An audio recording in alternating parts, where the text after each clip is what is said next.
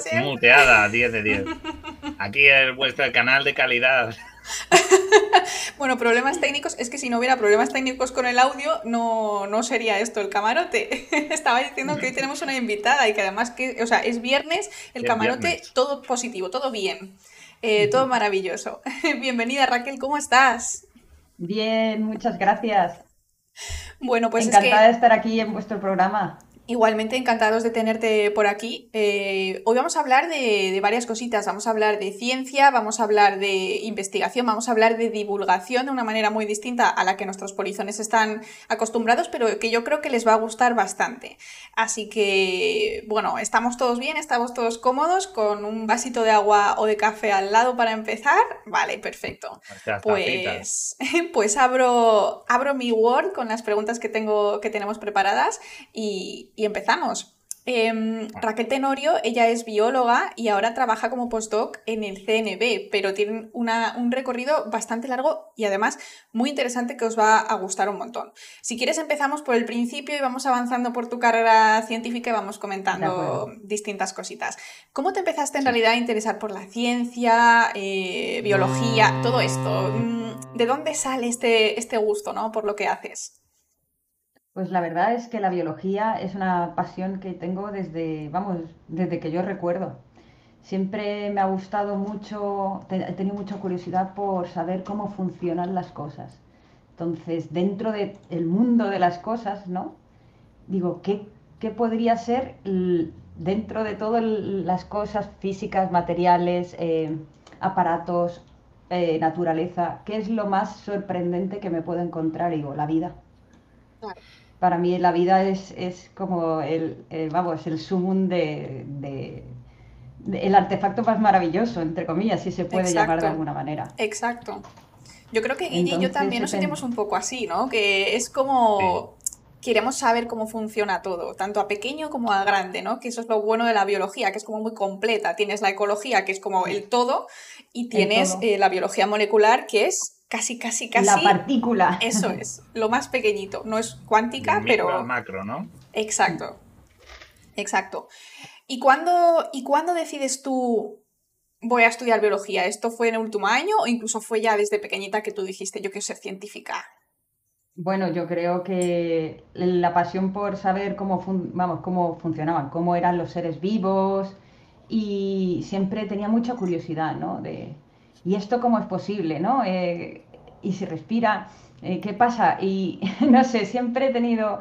Y las plantas, cómo es que crecen, eh, no sé, siempre me ha llamado mucho la atención cómo, cómo funcionaba la vida. Y bueno, sí, yo creo que desde que más o menos tengo uso de razón, siempre me ha gustado mucho incluso algunos maestros me han dicho, dice, ¿en serio te vas a meter a la biología? Coge otras carreras con más futuro. Vaya, eso me suena, eso me suena. Eso nos lo han dicho todos. algunos Digo, pero si a mí lo que me gusta es esto, ¿por qué voy a coger otra cosa? Exacto. Y bueno. yo, a veces, yo a veces me planteo que si hubiera cogido otra cosa hubiera sido como mucho más fácil para mí encontrar trabajo y esas cosas, pero es que también me gusta tantísimo lo que hago y me, me encanta tantísimo la biología y la bioquímica que yo creo que hubiera vuelto a cometer el mismo error, entre comillas, ¿no? En, otra vida. Sí. A ver si al fin y al cabo, eh, yo siempre lo digo, la vida, pues, eh, la vida, por ejemplo, laboral, vamos a hablarlo más estrictamente, son muchos años, entonces más vale que hagas algo que te guste, porque si no pues si no lo llevas claro. ya te corta las venas. Exacto. ¿Y tenías de pequeña algún referente científico o algún divulgador o alguien que te inspirase o fue simplemente pues eso que tú querías saber?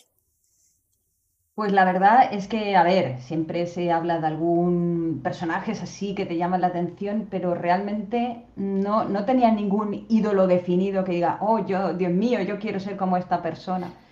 Simplemente me motivaba eh, la curiosidad, la curiosidad por saber, eh, pues eso, ¿no? Cómo era la vida, eh, cómo era posible, cómo era posible que un polvo de estrellas, que es lo que estamos hechos todos, la materia, se haya organizado de esa manera y crea mm, seres vivos y incluso seres conscientes y seres pensantes. Me parece, vamos, Es una, es, una ida de olla total, sí, sí. Es un tema muy recurrente que tratamos aquí, el origen de la vida, la complejidad molecular, todo eso, la verdad es que es algo que nos, nos apasiona.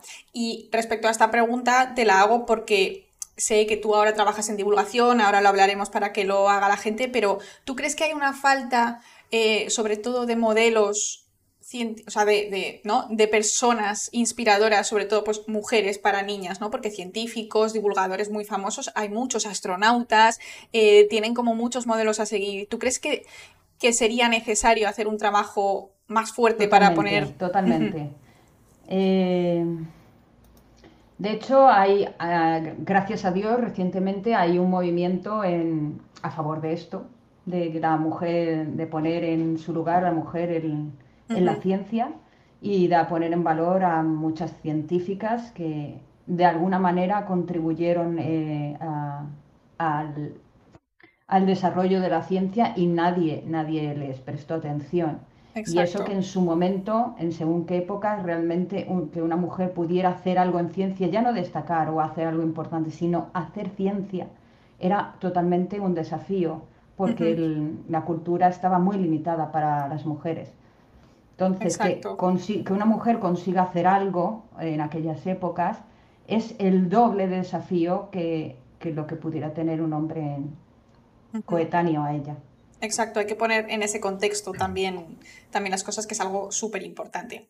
Vale, entonces, eh, tú haces la carrera de biología y cuando decides, yo quiero investigar, ¿Cuándo decides voy a hacer el más, bueno, el máster, ¿no? Que en su momento pues tenían el, otro título que no me acuerdo cómo me dijiste, el, pero... El diploma de estudios avanzados. Exacto. que, es eso ya es añejo.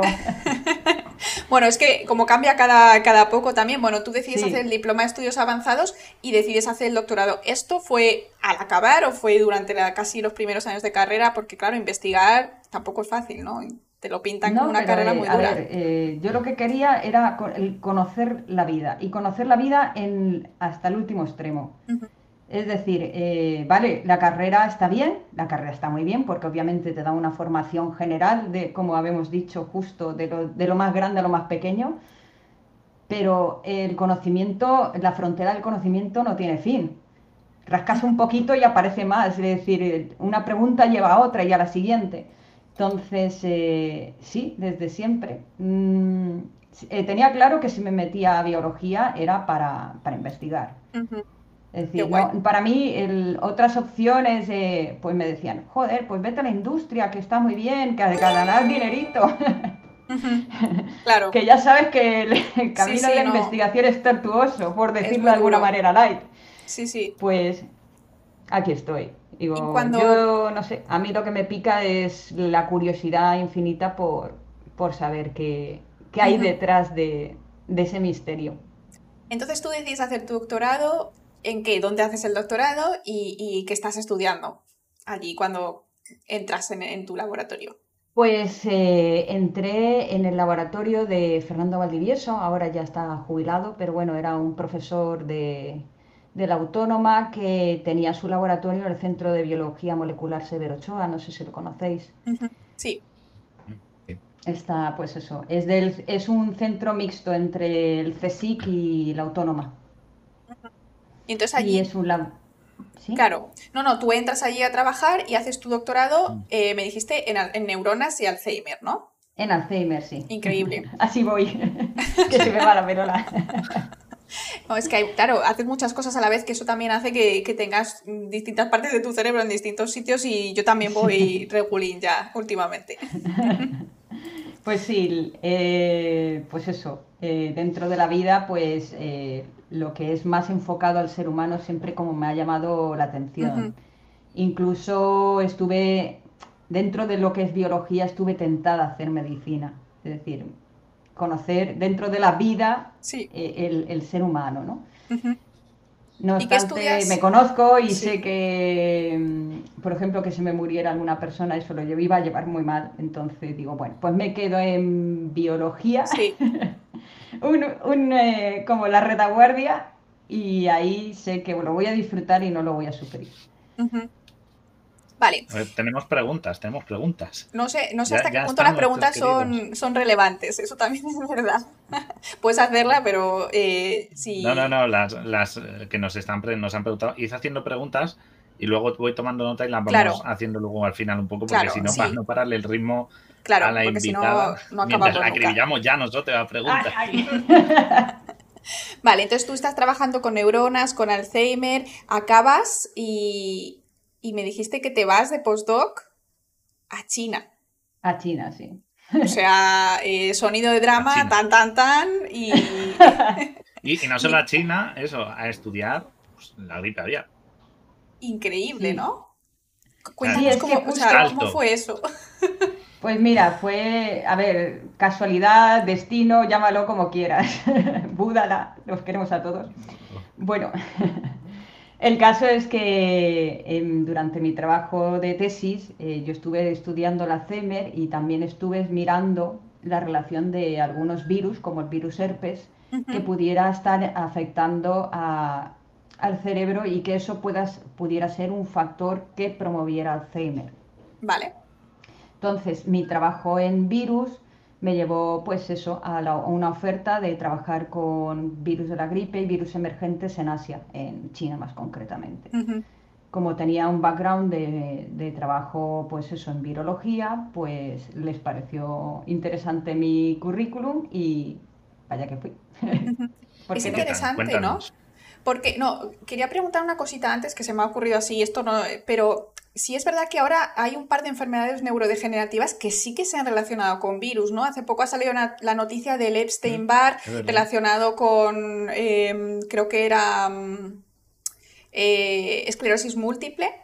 Y, creo que es algo como que a la población general nos ha hecho como, ¿en serio? ¿Una enfermedad neurodegenerativa y un virus tan estrechamente relacionados? Eh, da un poco de, miedo, ¿no? Pero es la única causa, ¿es la única causa o hay como, igual que, por ejemplo, en el cáncer, ¿no? No solo fumar o no solo genético, sino que... A ver, por ejemplo, eh, en el caso del Alzheimer, el Alzheimer es una enfermedad compleja, es decir, es como el cáncer, es decir, eh, hay ciertos factores de riesgo que si tú los tienes, eso te puedes hacer una analítica, puedes hacer un estudio genético y puedes verlo. Y eso lo que te dice es que tienes más números en la papeleta. Después, bueno, hay un 5% que es eh, familiar y entonces sí, ese ya tienen un patrón como muy definido, pero el 95% de los casos de Alzheimer eh, lo que tienen, eh, lo que hay es un cúmulo de factores de riesgo que te mm, propician ser como más proclive a la enfermedad. Pero aún teniendo esos factores, mm, no hay garantías de que tú pases la enfermedad y el hecho de no tenerlos no te garantiza que no la vayas a tener. Es como más. absoluta. Sí, lo que. O compras más papeletas o menos papeletas en la rifa. Bien hacer claro, eso. Pero puedes comprar casi todas y que no te toquen. O puedes comprar una de todo el euromillón y que te toque. Y llevarte el gordo. Y, ser el afortunado ganador. exacto. Eh, también eso crea un poco esa incertidumbre, ¿no? Pero siempre que se habla, el de. Ah, tengo mucha, hay muchos factores y mucha gente que se preocupa porque tiene familiares y tal, y luego hay gente que dice, no, yo no me preocupe, no tengo antecedentes, nada, y de repente le puede sorprender igualmente, ¿no? O sea, la biología aún nos tiene ahí eso, esas, esas jugarretas, ¿eh? Hay que entender que la genética está íntimamente vinculada con los factores ambientales. De hecho, hay una rama de la genética, la epigenética y todo esto, que estudia cómo se modifica la expresión genética a razón de, factores ambientales. Es decir, tú puedes tener un acervo genético, pero ese acervo genético eh, puede expresarse más o expresarse menos ese gen mutante, vamos a poner ese factor que predispone según eh, tu forma de vida o tu forma de ser. Si es una persona que te estresas mucho, eres una persona muy pachorra, o estás fumando, o tienes algún factor físico exterior, ambiental, que puede estar modificando eso. Sí, sí. Y eso es bastante interesante en realidad porque eso se puede aplicar no solo a las enfermedades, sino, sino a todo, ¿no? Por ejemplo, ¿no? Es que, por ejemplo, eh, mi amigo y yo vamos los mismos días al gimnasio y comemos todos los días en el mismo bar, el mismo menú, y mi amigo eh, está fuerte, ¿no? Y, delgado, y yo a lo mejor estoy eh, así o así. Es interesante esto porque a lo mejor tú cuando no ves a tu amigo, en vez de estar en el sofá, ¿no? O en vez de lo que sea, él está haciendo cosas todo el rato. Este, estos pequeños cambios también pueden sumar un montón, ¿no? Es el ambiente en general, es todo, absolutamente todo. Y no puedes copiarlo tal cual, ¿no? O en el barrio en el que vive tu amigo, yo que sé, que vive en una cuesta, pues esa cuesta ya hace que, todos los días pues sude el doble, ¿no? Es curioso. O que esté al lado de una vía principal y, tenga que, que oler, vamos, oler, que inhalar muchos más gases tóxicos que otro que viva en el campo. Claro, o que hace, como dice Guille, más ruido, sí. El estrés, duerme peor, algo. factores que son, o sea, un conjunto de variables que no se pueden cuantificar, o sea, sí se pueden cuantificar, pero son tantas y tan infinitas que es que tendrías que tener milimetrado cada, o sea, cada paso, cada cosa que hace a lo largo del día, o sea. Claro, y eso es muy difícil porque a nivel clínico, es decir, a nivel computacional seguro que hay superordenadores de esos que, que te harían los cálculos de las variables pero a nivel clínico, conseguir todos esos datos de cuántas horas has dormido, la calidad de tu sueño, eh, vamos a ver la calidad de tu aire, vamos a ver los decibelios de, por donde vives, eh, qué días eh, has tenido picos de adrenalina. Es que es imposible monitorizar. Son demasiadas cosas, son exactamente demasiadas, demasiadas cosas. Bueno, pero volvemos a China. Porque es que esto, o sea, a mí esto me, cuando me lo dijiste en nuestra charla, yo dije, pero no tenía otro sitio más lejos para irse, básicamente. Cuéntanos. Estaba Australia. Está Australia. Está Australia. Australia. Está Australia, vale, ok. Pero por lo menos en Australia hablan inglés, ¿no? Que tienen. Eh, Son más europeos, por decirlo así. O sea, a su manera, pero es un concepto social, ¿no? De sociedad más europea, podemos decirlo, con sus diferencias. Bueno, pero, en China no tenías arañas raras, ni, ni, serpientes asesinas, ni... Nada bueno, eh, ahí hay de todo, de todo. No, no, he ido a comprobarlo personalmente, pero a ver cuántas arañas. ¿Cómo fue llegar a China y primero la sensación tuya personal? Porque eso tiene que ser, nosotros los eh, españoles que somos tan, no sé, cuéntanos. Sí, sí, fue, fue una terapia de choque, como digo yo. Porque llegas allí, aparte que yo no, no tenía ni idea de chino, ni idea, eh, solo sabías decir tres cosas, ni hao, que es hola, xie que es gracias, y pim pillo, que es cerveza fría. es decir, las tres cosas que sabía Asegurando la supervivencia. Ahí estaba, lo importante. cosa importante. Exacto.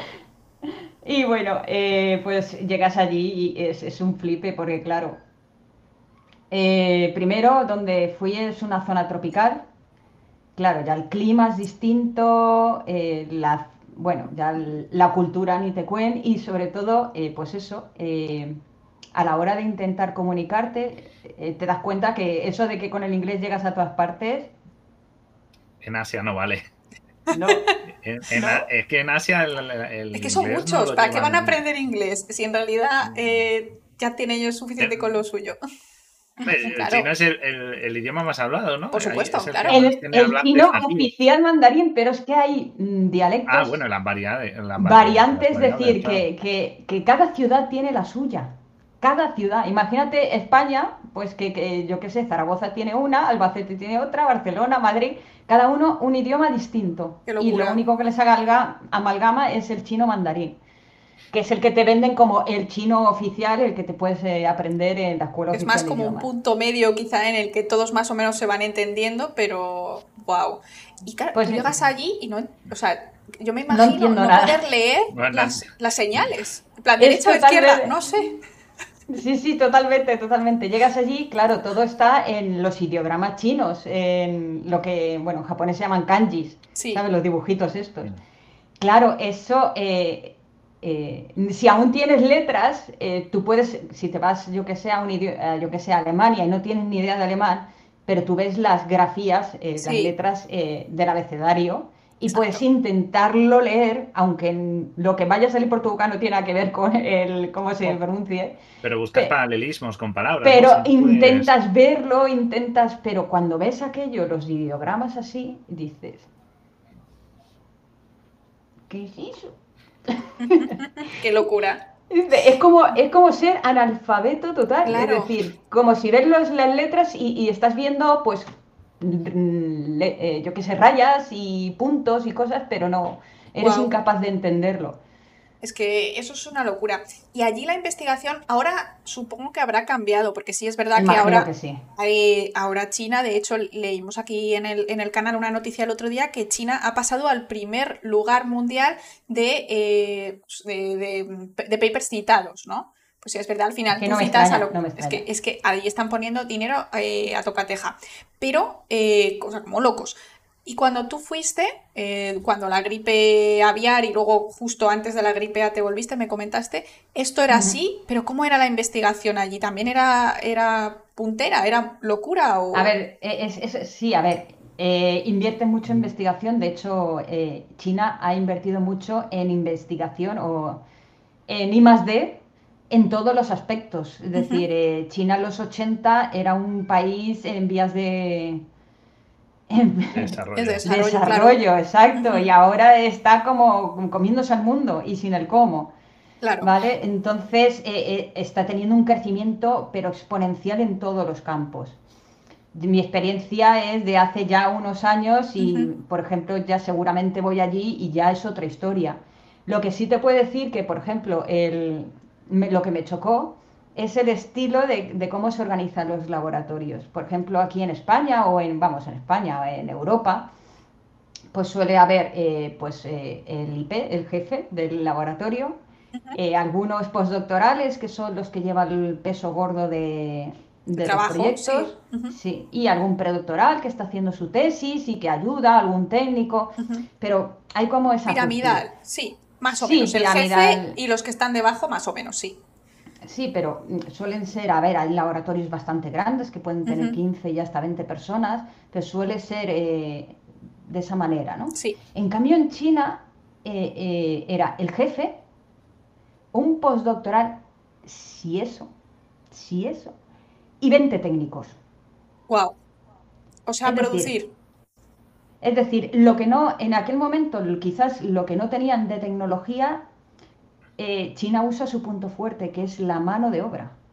decir, eh, aquí nosotros eh, tenemos que espabilarnos a hacer el pino puente con la tecnología que tengamos, me refiero aquí en España, en otros sitios más con más economía, como Estados Unidos o, o Alemania, por ejemplo, quizás pueden suplirlo por una tecnología más eficiente, aunque en España también se hace buena ciencia y hay buenos sitios. Sí pero allí quizás no tenían esos eh, aparatos y esa tecnología tan puntera, pero tenían tanta capacidad de trabajo, porque tenían a tantas personas haciendo, imagínate que tienen que hacer un screening, vamos, un barrido de, por, mm, yo qué sé, a ver si este compuesto está afectando al virus tal, ¿no? Por ejemplo, un ejemplo. Pues es que, es que cada uno estaba probándolo con un virus distinto o cada uno estaba probando un compuesto distinto con el mismo virus. Es decir, es como 20 personas trabajando, vamos, el volumen de trabajo que salía de allí era absolutamente brutal. es decir, con una cabeza pensante que los dirigía, hacía el trabajo de, en una semana hacía el trabajo de meses.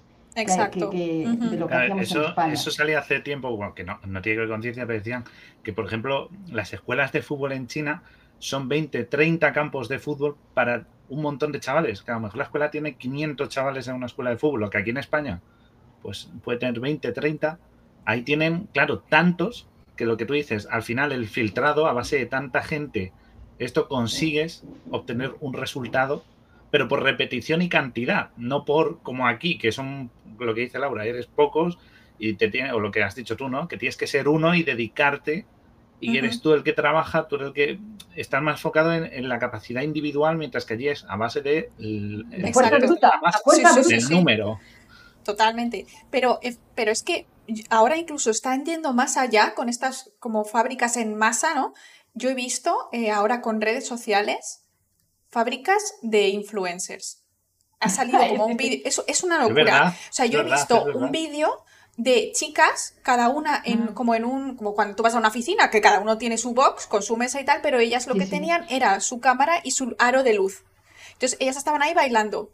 Y, bailaban todas como o la misma canción o tenían como una lista de vídeos que tenían que hacer, iban uno tras de otro, uno tras de otro, uno tras de otro a publicar. Auténtica locura. Una auténtica la Producción en masa no es buscar el mejor, sino que hago tanto por inercia la suma total es el equivalente al trabajo de uno que sea el experto. Claro, pero es difícil encontrar un profesional. Un, un postdoc es más difícil que conseguir un técnico. Claro, y el técnico. Muchos técnicos. Económicamente es mucho más barato. decir. Claro. Pero yo creo que eso es muy, eso es útil eh, en un nivel de investigación X, pero cuando necesitas, ¿no? Que si la hipótesis o, ¿no? o, proyectos más complejos de colaboración entre distintas especialidades, ahí eso tiene que fallar. Pero sí es verdad que a día de hoy eh, estos proyectos de screening están sacando datos y datos y datos y claro, por, por, lo tanto se citan entre ellos y es una, o sea, es una locura. Y es curioso porque fíjate que yo estuve en un, en un laboratorio muy grande en Alemania, que teníamos, también éramos como 20 o así en total, y también se parecía un poco a esa estructura. No era, mm, no era tan extremo como en China, pero no era tan individualizado como es aquí en España, según mi experiencia de ahora, ¿no? En el laboratorio que estoy ahora. Y es como una cosa más intermedia. Es muy, muy, es muy curioso, ¿no? Porque cuando tienes mucho dinero te puedes permitir tener eh, estudiantes un poco más desatendidos, ¿no? Por decirlo de alguna manera, en plan, tú haz lo que quieras, gasta el dinero que quieras, que si descubres algo, pues ya vienes y ya desarrollamos el proyecto. Pero tú estás aquí, eh, tú prueba a purificar cosas, a hacer lo que te salga, ¿no? Es, una cosa muy curiosa, ¿no? Según el dinero que tengas, ¿no? Puedes eh, permitirte ese lujo casi de tener a gente un poco sin un, sin un camino a seguir, ¿no? En, una, en España imposible. Ahora se me está ocurriendo un paralelismo con ecología. ya que estamos, pues eh, en ecología hay como dos estrategias de crianza, ¿no? De crianza de, la, de, la, prole, de la progenie, ¿no? en animales. Son los estrategas de la K y los estrategas de la R. Cierto, me acuerdo. te suena, ¿verdad? Sí, sí. Los estrategas de la K eh, son como el ser humano, tienen pocos, eh, las camadas son de pocas criaturas, de pocos de pocos individuos y, y los antecesores, los padres, pues se desviven porque esa camada salga adelante. Sí. Y después están los estrategas de la R, que son los que tienen mm, camadas brutales, es decir, cientos y cientos y... Ah, el que viva, vive. Espabile, alguno sobrevivirá. Pues China es un estratega de la R, pero vamos, de libro. Claro, y fíjate que yo creo que según el contexto en el que estés, esa estrategia es mejor. Y casi que a día de hoy han demostrado que claramente en ciencia es mejor. Pero yo creo que eso se acabará, en, ojalá, ¿no? Porque si no, nosotros estamos abocados a... Estamos, abocados al fracaso. Ah, ah, porque es una inversión de, energía y de tiempo. Es que un estratega de la K es muy costoso, es decir, la progenie de los estrategas de la K es muy costosa. En cambio de la R, a bulto, eso lo puede, se, puede, se lo pueden permitir porque tienen millones de individuos, ¿me entiendes? Y baratos. Y, baratos, exacto. En el momento que eso se encarezca o la población ya no sea la misma, ya no podrán seguir tanto esa estrategia. Es por la razón que en Europa también estamos tan limitados por... Eh, somos más estrategas de la K. Claro. Y entonces para ti la experiencia en China como investigadora, ya no solo, bueno, cultural supongo que fue muy dura, ¿no? Porque, por ejemplo, yo estaba en Alemania incluso eso fue duro, pero... Fue duro, pero enriquecedor, ¿eh? Que te abre la, mente y, descubres eh, muchas facetas de, la vida y de, no sé cómo explicártelo, de, de, la forma de entender la vida. Veías a gente, pues, realmente lo que aquí estaría rozando el umbral de la pobreza, es decir, con unas chancletas o descalzos, Em, el niño por ahí dando vueltas, eh, vamos, como si fuera una chabola, vamos, ese estilo de, vida, y estaban felices. Esto en España, alguien está en el umbral de la pobreza y vive amargado no lo siguiente. Claro, claro. Entonces, eh, eh, pero ellos, para ellos allí tener una lavadora era súper deluxe, ¿sabes? Hombre, ya. Y te hablo de. como mobiliario básico, ¿no? El doméstico básico. En claro, y tú te quedas así loco, y, pero es otros valores, otras cosas. Es decir, mm, yo creo que nosotros vamos, hablo de europeos o españoles, vamos así de prepotentes, venimos del lado bueno del mundo, como digo yo, aquí a la gente esta, y después te dan una lección de humildad que no tiene nombre. Exacto. Y luego además China también está poniendo mucho dinero para que estudiantes vengan aquí, por lo menos a Europa, a formarse. Hay muchos estudiantes chinos que están mm. saliendo, además con un nivel de inglés también súper básico, que también hay que ser muy valiente para irte ¿no? a Europa, un país también tan distinto, pues también sin idioma, que casi que solo sabes chino. Oye, ¿tú allí eh, para investigar era en inglés? Supongo, porque si no... Sí, sí, sí, no, hombre, si no, ya imposible. te dijeron, bueno, aquí tienen los reactivos ya, si te confundes y explotas todo. Ah, no, hombre, no. El, centro era el Medical College eh, de Shantou, que está vinculado a, bueno, a una, al Shanghái. Y nada, allí era internacional, había gente de todas partes y el idioma vehicular era el inglés, sí. Muy bien. Bueno, por lo menos ahí. sí. hombre, al menos en el trabajo, después ya espabilate para vivir. pero... ¿Aprendiste algo más, alguna cosa más? ¿Cómo pedir otra cosa? Sí, de sí, sí, sí, hombre. Hombre, es que si no era, es una, era una cuestión de supervivencia. Cuando terminé de allí tendría pues el, como dicen, el inglés de mil palabras, ¿sabes? Ese de, para, de para valer para supervivencia, pues el chino de mil palabras tendría. Pero ahora ya es que hace mucho y no, y Claro, es muy distinto, ¿no? Es un, no es que lo veas en la tele, como en las películas de aquí, que bueno, que pones la tele y te puedes poner el original para practicar inglés, pero en chino está complicado. Y, es que el chino tiene eh, una doble complicación, es que tienes que aprender como dos idiomas en uno. Uno es el idioma hablado y escuchado, y otro es el idioma escrito. Porque tú no puedes inferir por el dibujo qué sonido tiene. Porque el, eh, combinar 8, 28 eh, grafías y saber que cada una tiene un fonema y juntarlos y hacer una palabra es relativamente fácil, pero cuando tienes 10.000, 15.000, 20.000 ideogramas, eso es un trabajo memorístico absolutamente salvaje. Y, casi las palabras te las aprendes, es decir, como si fueran dibujos enteras. Claro, si no, es, un poco como el japonés con el hiragana y el katakana. Sí, pero el hiragana y el katakana aún tiene eh, Aún tiene algo que se puede salvar. Pero... Eso es, estamos hablando de puro kanji. Aquí es a pelo. Pum. Qué locura. Bueno, y acabas allí, ¿no? Acabas, acabas allí y, bueno, Sí, eh, fui, para, fui para estudiar justo lo de la gripe aviar y, y ¿por qué China? Porque es donde el, por donde surge el, virus de la gripe, es, es muy cachondo, es como digo yo, tiene modas primavera-verano, y sale, y sale en vez de venir de Milán o de París, vienen de China. Claro. Y ahí es como donde empieza eh, la gripe y viene por, eh, la migración incluso hasta, hasta Europa y Occidente.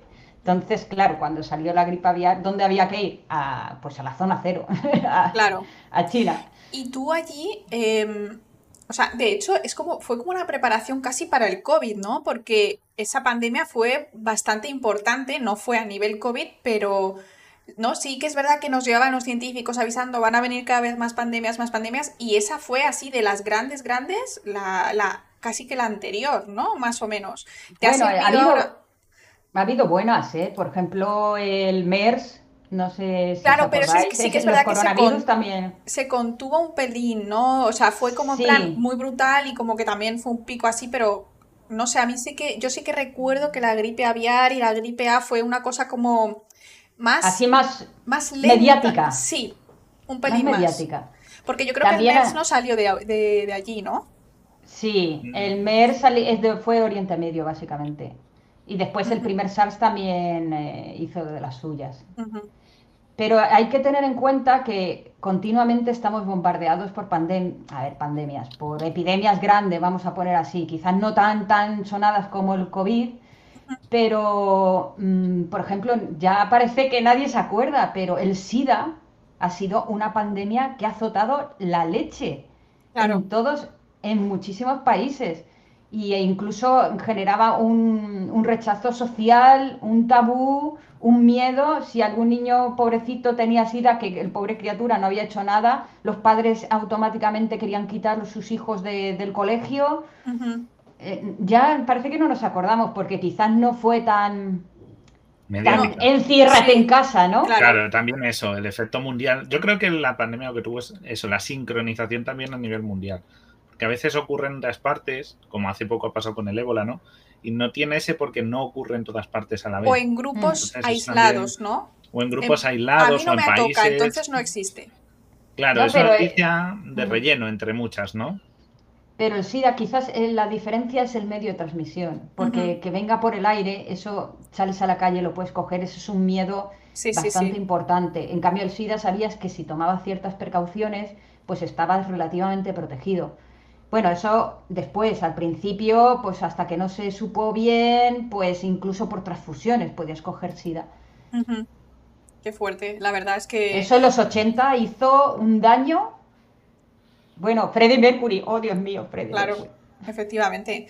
Pero bueno, a ver si yo estaba leyendo que están intentando ahí empezar, no sé si están en clinical trial, en alguna vacuna, eh, está el tema, es un virus muy complicado, pero ojalá, ¿no? La ciencia poco a poco pues va avanzando. Sí, sí, ya, ya le están. Hombre, ahora hoy en día si alguien tiene SIDA, pues puede Nada, es crónico y ya está, pero... exactamente. No es mortal. pero sí. Pero sí, sí, la verdad es que tiene... Ha hecho mucha copita. Exacto, muchos virus que... Oye, yo te quería preguntar una cosa, ¿no? Que tú trabajas ahora mm. con virus. Los virus... Guille y yo una vez hicimos un programa bastante interesante que era un debate. Y cada uno tenía, como hacen en Estados Unidos, que cada uno tiene que tomar un lado y peleábamos. Entonces, eh, Guille tenía que pelear por los virus no están vivos y yo tenía que pelear por los virus están vivos. Una persona que... Hay que pregunta, hay que preguntar, pregunta trampa. ¿Tú qué opinas? ¿Habría que cambiar la definición de vida? Eh, ¿A ti te parece bien que se consideren que no están vivos? ¿Una escala de grises? Ahí... Es que estamos en el límite del bien y del mal, ¿vale? Eh, para ser políticamente correcto estamos ahí. Vivo, técnicamente si entendemos como ser vivo, el ser que nace, crece, se reproduce y muere, vamos, que la, típica definición que te dan en el colegio, un virus no está vivo, es decir, siguiendo esa mm, definición canónica. Por el contrario, un virus eh, sí que se multiplica, sí que tiene estrategias como de, y estoy siendo muy generosa, de supervivencia, de, esquivar el sistema inmune. Evolución. incluso, sí, evolución. Eh, entonces, pero claro, es, la evolución también hay que entenderla. La evolución es hay que entenderlo como algo casual o algo dirigido. Porque tú puedes pensar incluso que los virus son inteligentes porque dices, fíjate, este virus entra aquí, esquiva el sistema inmune, entra esta célula porque mimetiza el receptor de no sé qué. Bueno, y hace lo que le da la gana dentro del cuerpo. ¡Qué listo es! Eso no es listo. Es que simplemente ha probado tantas combinatorias, es decir, ha mutado tantas veces, ha hecho tantas copias alternativas de sí mismo que una de ellas ha dado la casualidad que ha, tenido la oportunidad de hacer ese efecto. Y esa que es la mejor, es, como la teoría de la evolución, es la que ha salido adelante frente a las otras. Pero lo mismo nosotros, tampoco elegimos eh, perder el pelo y andar erguidos, simplemente el que lo hizo pues fue más exitoso y funcionó mejor, ¿no? Eso es, pero, pero visto desde una vista, eh, un punto de vista no evolutivo, tú puedes pensar que joder, el ser humano, que, que, joder, cómo se ha espabilado, ¿eh? Mira, se ha puesto de pie, ha empezado a, hacer cosas con las manos, y dice, joder, qué mono más listo. No, no ha sido inteligencia, ha sido evolución. Pues en los virus igual, pueden parecer hasta inteligentes, y, pero no, ha sido evolución. También pueden ser los virus como los más profesionales, porque se han simplificado a lo único importante, perdurar. Ya está. ¿Para qué voy a tener yo mi metabolismo?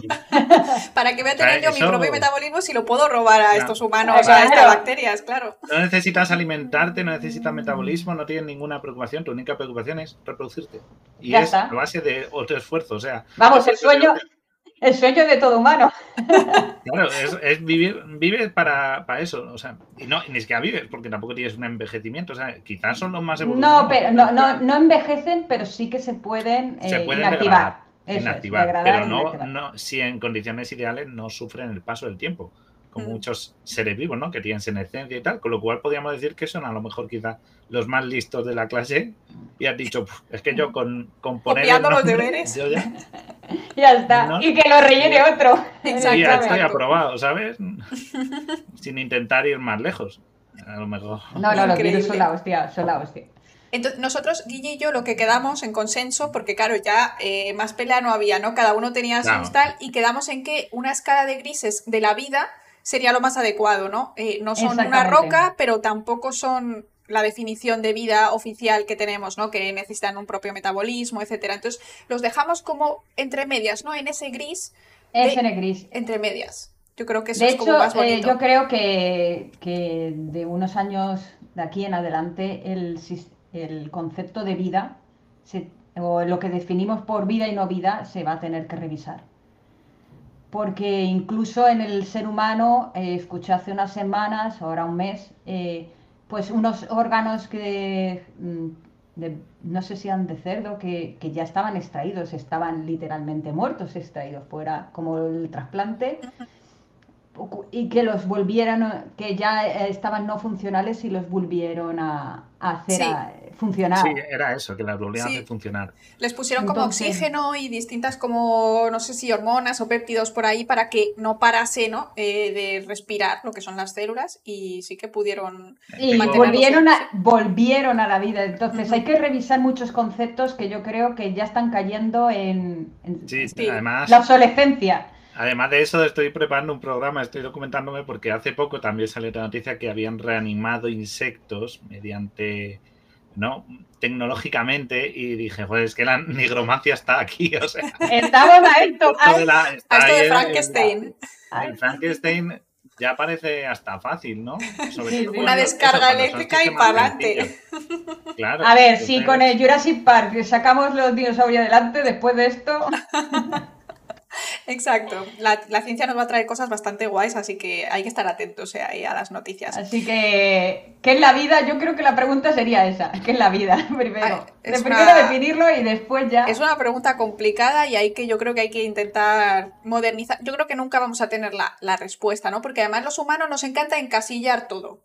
No tenemos una cosa así un poco, ¿no? Con esa escala de grises. No, nosotros tenemos que tener una caja donde metemos lo vivo y otra caja donde metemos lo no vivo, ¿no?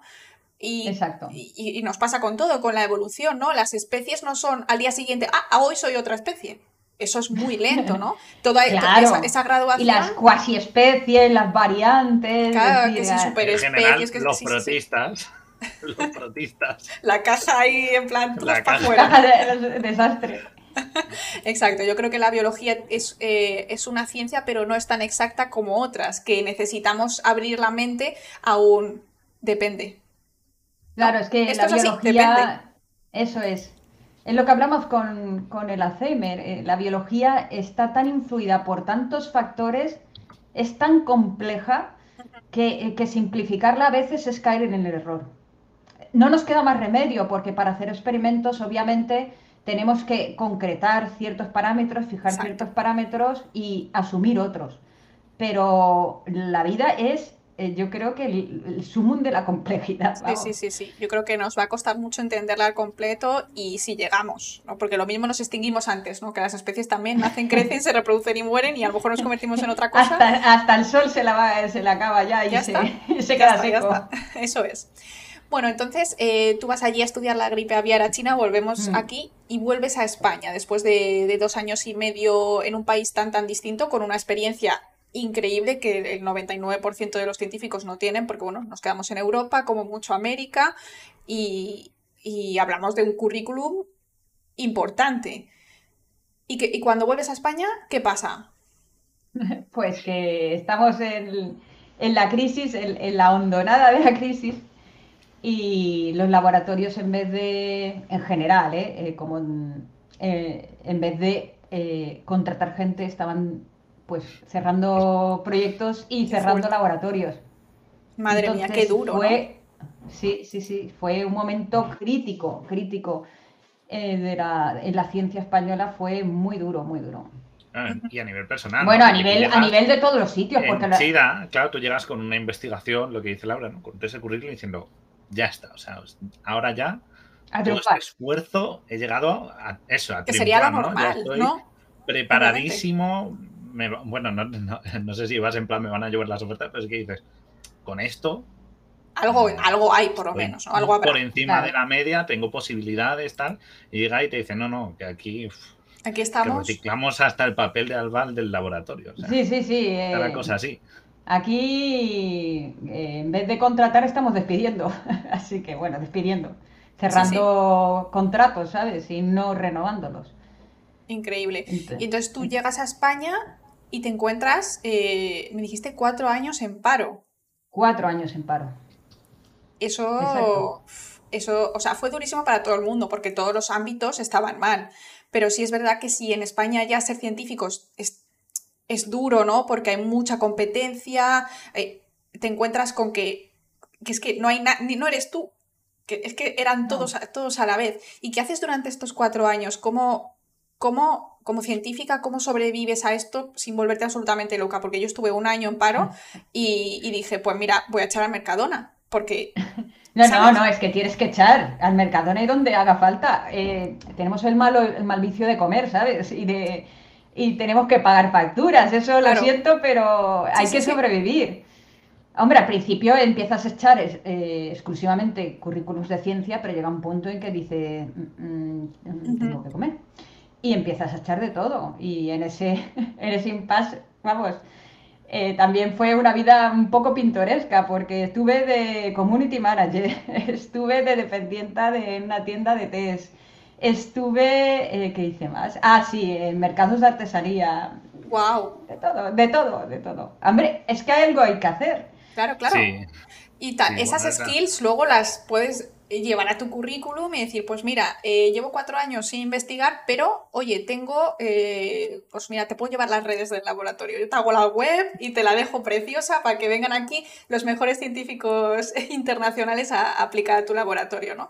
Eso eh, tiene que tener también algún valor, ¿no? Aguantar cuatro años ahí esperando a ver si sale algo. Y no te rendiste. Hombre, es que siempre, a ver, primero es como la pirámide de, Maslow, ¿te suena? Lo de que es, primero es la supervivencia. exacto. Y una vez que ya más o menos tienes para sobrevivir, intentas seguir escalando en, pues, en la escala de, pues, de confort, felicidad o, de conocimiento, no sé. Em, entonces, una vez que tienes la supervivencia, pues dices, sí, yo estoy muy bien aquí. Bueno, muy bien. Al menos cubro mis necesidades pero eh, yo quiero seguir trabajando de lo mío. Mm, me parece muy bien la tienda del té, maravilloso. Te puedo contar miles maravillas de 20 o más variedades de té distintas. Te puedo hacer una cata. Pero yo lo que quiero para mi vida es otra cosa y sigues echando y entonces finalmente tras cuatro años de lo más eh, cuando ya empieza la, cosa a remontar un poquito meten un poco más de dinero y los, los, laboratorios empiezan a supongo que a resurgir o a recontratar no en vez de quedarse bajo mínimos. Y ahí pues tú encuentras eh, un puesto como postdoc supongo en el CNB no sí exacto Centro Nacional de Biotecnología. Biotecnología. Genial o sea en nada menos porque es un sitio bastante, es, eh, vamos, o sea, para mí es un sitio de referencia, porque bueno, yo soy también eh, bióloga molecular, bioquímica, tal, y sí es verdad que el CNM, pues para mí es un sitio de referencia, obviamente. Sí, la verdad es que hay gente muy, muy buena en ese centro, la verdad es que estoy súper contenta de haber caído ahí. De hecho, eh, dos de las cuatro vacunas españolas que se están desarrollando actualmente se están desarrollando en el Centro Nacional de Biotecnología. Claro, es que eh, pues, eh, obviamente también eh, mucho dinero también va ahí mm. porque es donde están también los recursos, ¿no? Que sí, máquinas, mm. los, los, mejores científicos que hacen las cosas al respecto y, funciona bastante bien. Desde mi centro, pues que también está asociado al CSIC, pues siempre estamos ahí detrás de los del CNB. Es que los del CNB se llevan más. Hay un poco ahí de, pique. Pero pique. no, pero pique sano, ¿no? Porque al fin y al cabo a mí me gusta ver en España Exacto, es más colaboración que, otra cosa, yo creo que es algo muy positivo. Em, entonces allí entras en un laboratorio y sigues estudiando virus, y allí trabajas pues con microscopía y estudias virus para ver qué narices hacen cuando entran en las células, ¿no? En plan, ¿qué pasa ahí dentro, no? Sí, sí, exactamente eso. Eh, yo estoy en el laboratorio de estructura celular, es decir, nosotros nos dedicamos al estudio de, de cómo es la célula por dentro, vamos, de los orgánulos y todo, y el funcionamiento, biología celular, pero en combinación con eh, las infecciones virales. Es decir, una vez que nosotros nos infectamos con un virus, nosotros, pues, por ejemplo, el COVID-19, vamos, el SARS-CoV-2, lo inhalamos, se mete dentro de nuestro organismo, pero claro, eh, no se dedica a pasear por los pulmones. Llega un punto en que entra de lo que es dentro del cuerpo, dentro de la célula, dentro de los tejidos.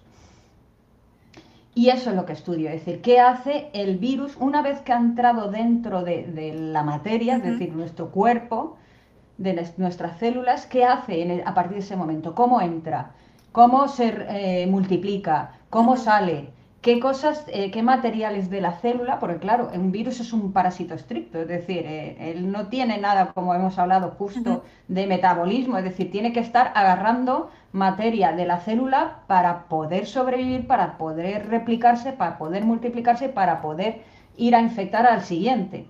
Entonces, ¿cómo es ese proceso, ese ciclo viral? Eh, y sobre todo, ¿qué relación eh, hay entre el virus y la célula es eh, lo que yo estudio.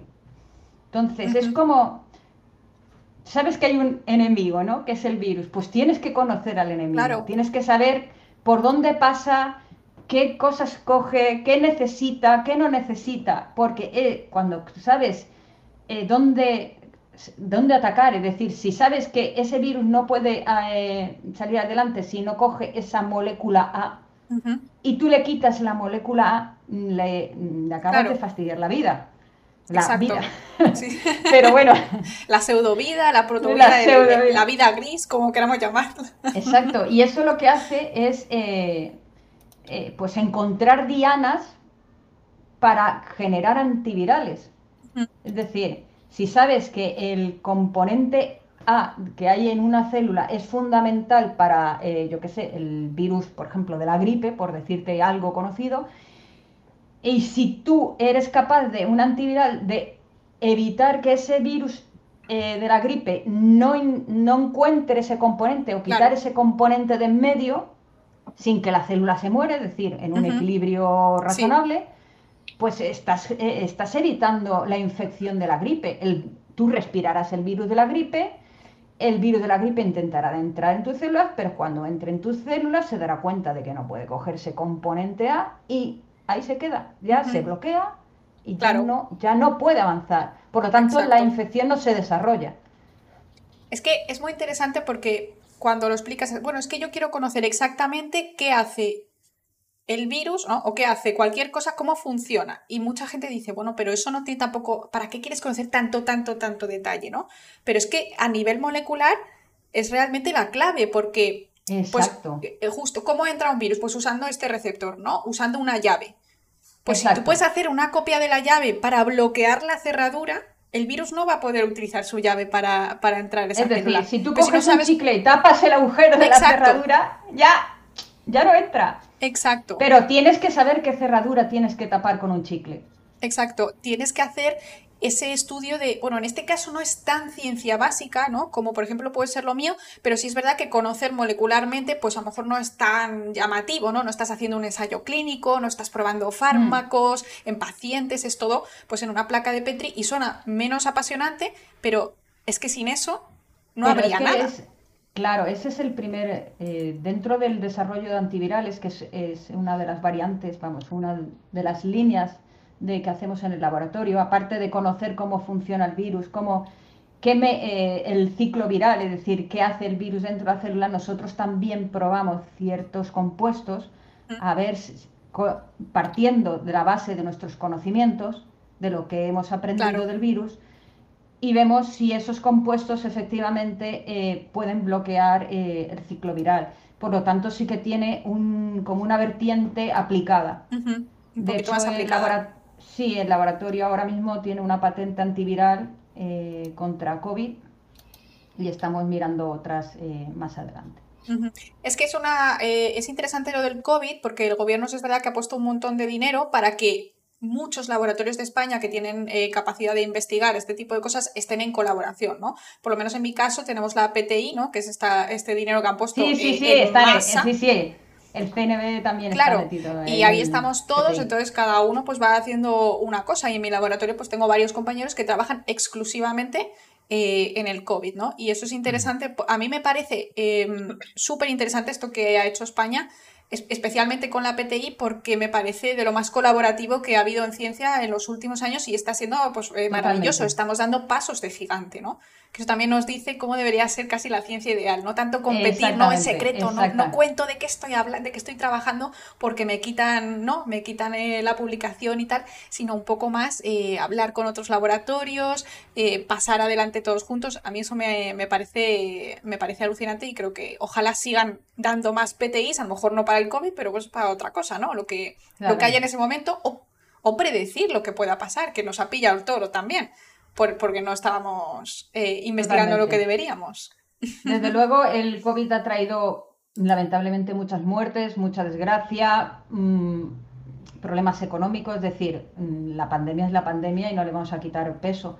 Pero por otro lado, eh, a nivel científico, eh, se ha hecho una, lo que, justo lo que dices, una explosión de conocimiento, una explosión de colaboración que demuestra que la unión está en la fuerza. Y que cuando todos vamos a una como Fuente Ovejuna es cuando se pueden conseguir cosas extraordinarias. Te voy a preguntar, porque justo nos pregunta Pedrosa una cosa que viene al cuento, ¿no? O sea, eh, vamos a dejar la mayoría de preguntas para el final, pero está, eh, como estamos hablando de virus y demás, Sí, sí, ya sé que estás apuntando, pero quiero preguntarla ahora porque ya estamos en el hilo de cómo entran los virus en las células. Dice, ¿por dónde suele entrar un virus en la célula? Por difusión, o sea, se juntan las membranas, hay algún canal específico, porque, o sea, se, camufla. ¿Cómo lo hacen? ¿Cómo, ¿Cuál es, la manera más normal? A ver, es que hay muchas maneras. Cada virus tiene su estrategia, es decir, no hay la manera. Hay, eh, hay virus, por ejemplo, hay virus que tienen envuelta lipídica, es decir, tienen como una membranilla por fuera. Esos virus, por ejemplo, suelen tender a acercarse a la célula y con unas proteínas de fusión se fusionan y entran. Esos, por ejemplo. Otros lo que tienen es unos anclajes. Eh, en la célula hay proteína, eh, la membrana de la superficie celular hay algunas proteínas sobresaliendo y anclan ahí y lo que hacen es promover un sistema de lo que se llama endocitosis, que es como si lo engullera, eh, lo coge como si fuera un ascensor y lo mete para adentro y, lo, engulle. ¿Y el COVID hace eso o, el COVID cómo entra? ¿Sabemos? Eh, sí, yo creo que entra por endocitosis, pero vamos, eh, Sí, a mí me suena más que nada lo, del, lo de AC2 y la Spike, que están siempre ahí claro, esa pelea. los, los ganchitos, que sería como lo que tú dices de la, de la cerradura y la llave. Y los spikes del virus, los, las espículas, son la llave que va a la cerradura. Interesante, interesante. Pero bueno, que, que hay muchas Exacto, es que los virus son como súper variados, ¿no? Los metemos todos en, la misma caja, ¿no? La caja de los virus, que nos encantan las cajas, pero es que dentro de esa caja hay eh, virus de bacterias, virus de plantas, virus y dentro de cada grupo, eh, o sea, un arco iris de, distintas maneras de actuar, de distintos metabolismos, de distintos tipos de ácidos nucleicos. Aquí, eh, cada uno es su padre y de su madre. Es una, es, Una, es una locura lo de los virus, la verdad pero bastante interesantes. A mí me gustan mucho. Vale, entonces ya vamos a entrar en el tema de la divulgación. Tú ahora, pues eso, trabajas con, microscopía, trabajas investigando virus y tú por este tiempo empiezas a desarrollar pues un gusto por la divulgación científica. ¿Cómo, cómo sale y cómo entras en esto? A, a partir del CNB, eh, ¿te lo buscas por tu cuenta? ¿Cómo, cómo funciona esto? Bueno, pues ya que estaba en el CNB y el CNB tiene, es bastante activo en cuestión de divulgación también. Eh, de hecho, hay una persona encargada de, divulgación que, que, se dedica exclusivamente a ello y siempre está promoviendo actividades, pues Semana de la Ciencia, la Noche de los Investigadores, el Día de la Mujer y la Niña en la Ciencia, bueno, toda una serie de eventos a lo largo del año y que periódicamente pues, eh, pues eh, pide eh, ayuda, bueno, ayuda, voluntarios a los, a los científicos. Oye, mira, estamos preparando tal actividad para la Semana de la Ciencia. ¿Quién se anima a participar?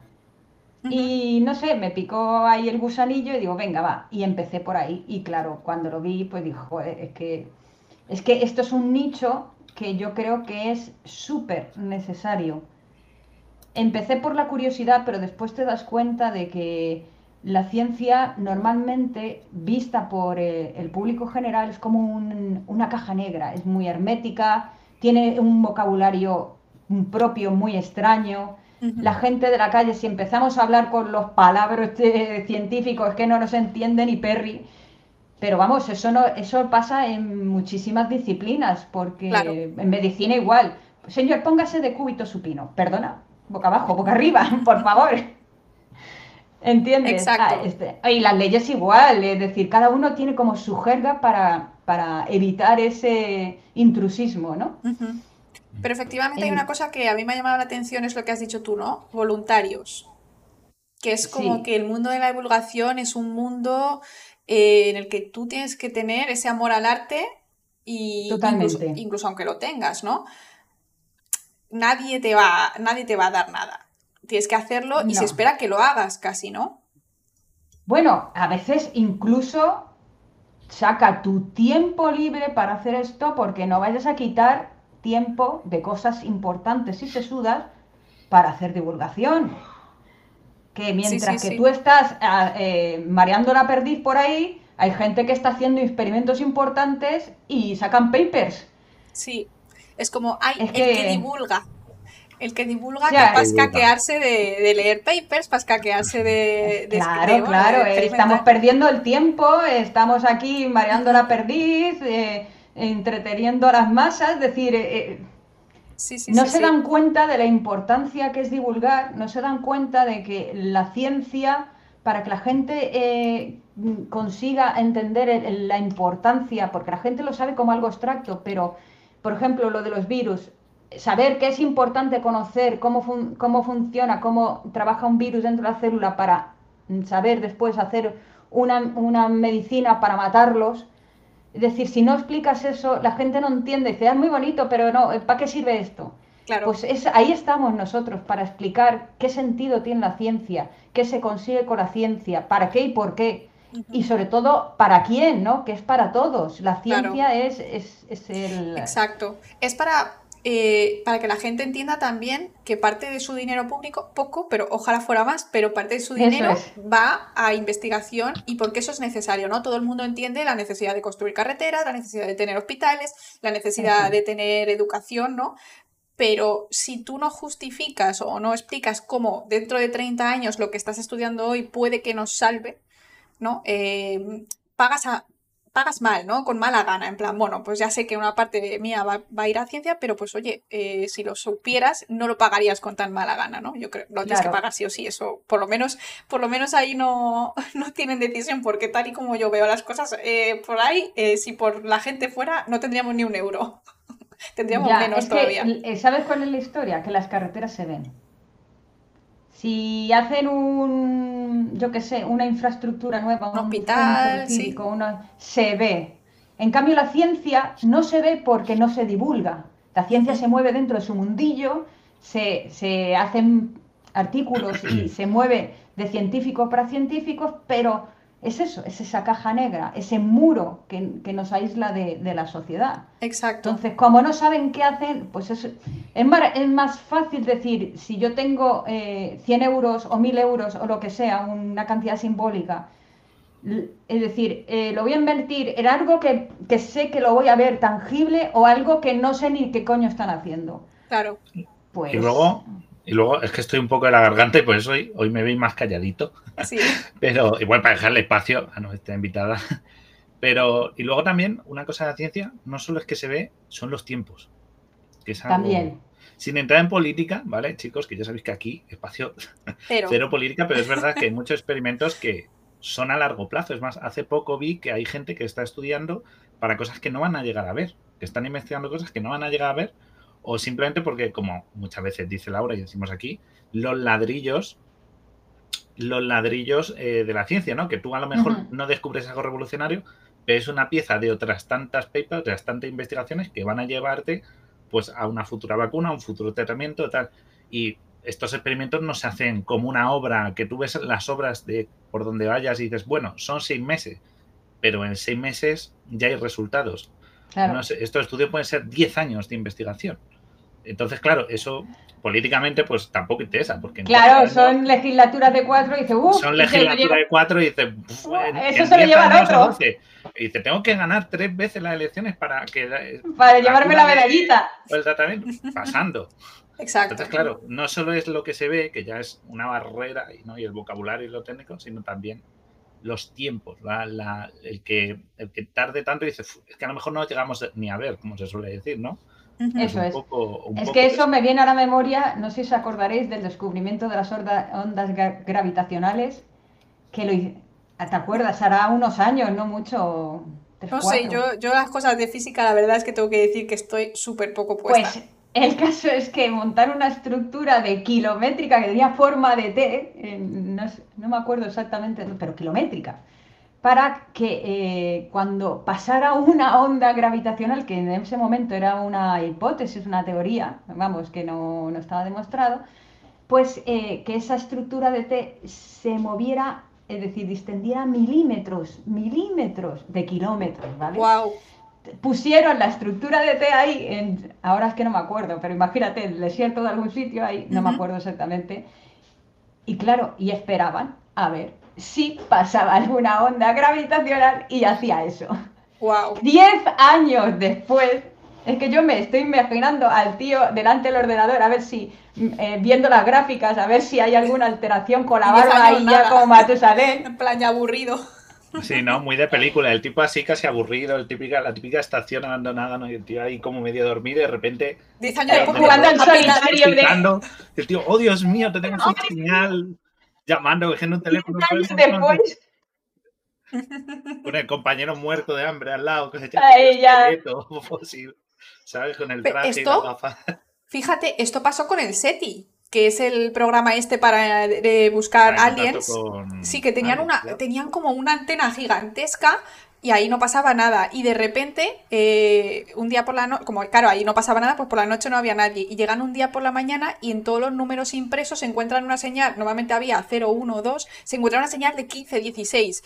Y bueno, y el señor escribió wow, en plan, wow, y luego ya se le enseñó a la gente. Y por eso se conoce como la señal wow. Luego, luego dijeron que no, que fue porque hubo un rebote de un satélite que pasaba, o yo qué sé, al final falsa alarma.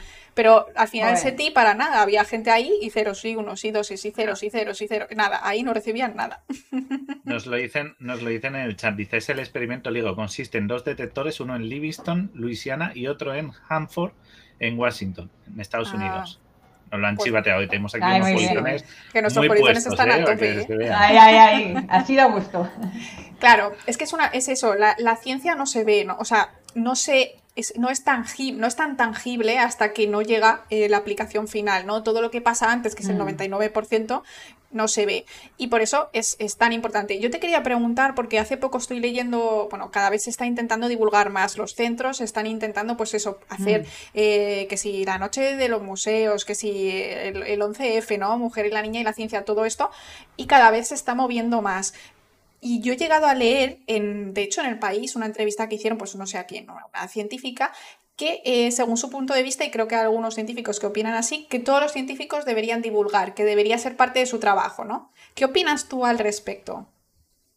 A ver, como concepto me parece bien. De hecho, debería ser, eh, pues eso, de la misma manera que tú tienes la obligación de comunicar tus resultados, porque un científico no solo hace experimentos, sino una parte importante es escribirlos en forma de artículo, ir a congresos a exponerlo. Es decir, la comunicación es un porcentaje eh, bastante importante dentro de lo que es la labor científica, no solo la puramente experimental. Pero claro, esa comunicación se queda dentro de los muros de la ciencia. Yo creo que sí, que implementarla hacia afuera eh, es una necesidad, es una necesidad que yo creo que poco a poco eh, se están dando cuenta de que es que, está ahí, que, muy bien, que obviamente la ciencia se tiene que compartir con otros científicos para que la ciencia avance y todos tengamos un conocimiento global, pero si la gente no entiende la ciencia, pues no va a apostar por la ciencia. Claro. Entonces sí, ahora también hay que tener en cuenta que no todo el mundo vale para todo. De hecho, hay gente que le cuesta horrores escribir artículos porque no son buenos en la escritura o pues eh, yo qué sé. O dar charlas, ¿no? sí, ¿no? Porque se ponen muy nerviosos o lo que sea. Y de la misma manera, la divulgación, pues también te tiene que, tienes que sentir ese punto. Pero yo creo que de una manera u otra, eh, sí que, al menos por laboratorio, no voy a decir de forma individual, porque cada persona, en lo que hablamos, es, mm, tiene sus características, sí que se debería intentar promulgar. De hecho, los proyectos europeos ya casi, casi se puede decir que, que te lo exigen. Es interesante, me gusta eso de no por laboratorio, porque así tú puedes buscar una persona que tenga un perfil y dedicar un porcentaje del tiempo de esa persona incluyéndolo en el propio salario, ¿no? En plan, vale, esta persona que estoy buscando va a tener un puesto de, yo qué sé, de técnico superior o de eh, lo que sea, pero va a dedicar X horas a la semana a divulgación, ya sea a redes, a preparar charlas para coles, a, lo que sea. Porque yo también creo que no todo el mundo vale para divulgación, ¿no? Yo también he intentado invitar a alguna de mis compañeras y me han dicho es que eh, no me atrevo. O sea, no quiero porque no, me gusta, no se me da bien y tampoco entiendo que haya que obligar a todo el mundo a hacer todo, ¿no?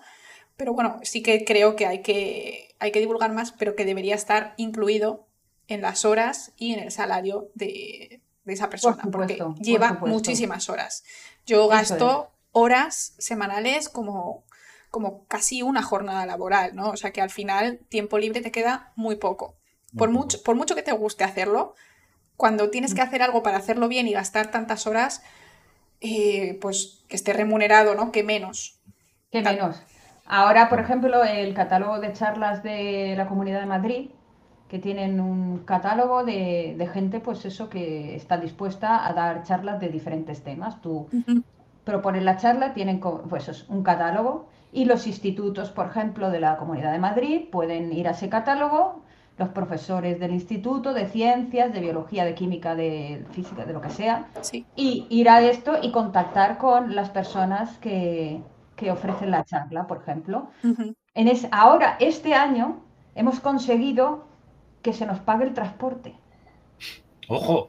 ¡Ojo! Que, encima perdías dinero antes. Es decir, que encima, aunque no, no lo voy a decir porque eh, palabras malsonantes, pero después de mm, pones la cama, ¿sabes? Así que Sí, sí, sí. Rellena mm, con lo que quieras. Eh, sí, sí, la verdad es que. Pero bueno, yo creo que se va eh, normalizando un poquito, ¿no? Se va poco a poco estas cosas. Esperemos que en los próximos años también se vea mucho más la importancia y ya no solo. Yo creo que sí, que se, está cambiando ese, concepto, ya divulgación apenas antes era como muy anecdótico, ahora hay muchísima más gente divulgando, pero muchísima más. Es decir, ha habido una explosión de divulgadores y, ahora queda pues el normalizarlo, es decir, el, que esa gente, vamos a poner los pioneros, ¿no? Lo que... Sí, sí, que, Por ejemplo, un pionero fue Hal, José Antonio López. Es verdad. Tenemos eh, pendiente hablar con él. Que está, tiene programa este de entre probetas y tal. Pues ese fue un pionero. En su época, los divulgadores se contaban con el dedo de la mano, pero con los dedos de la mano y sobraban dedos. Sí, sí, sí.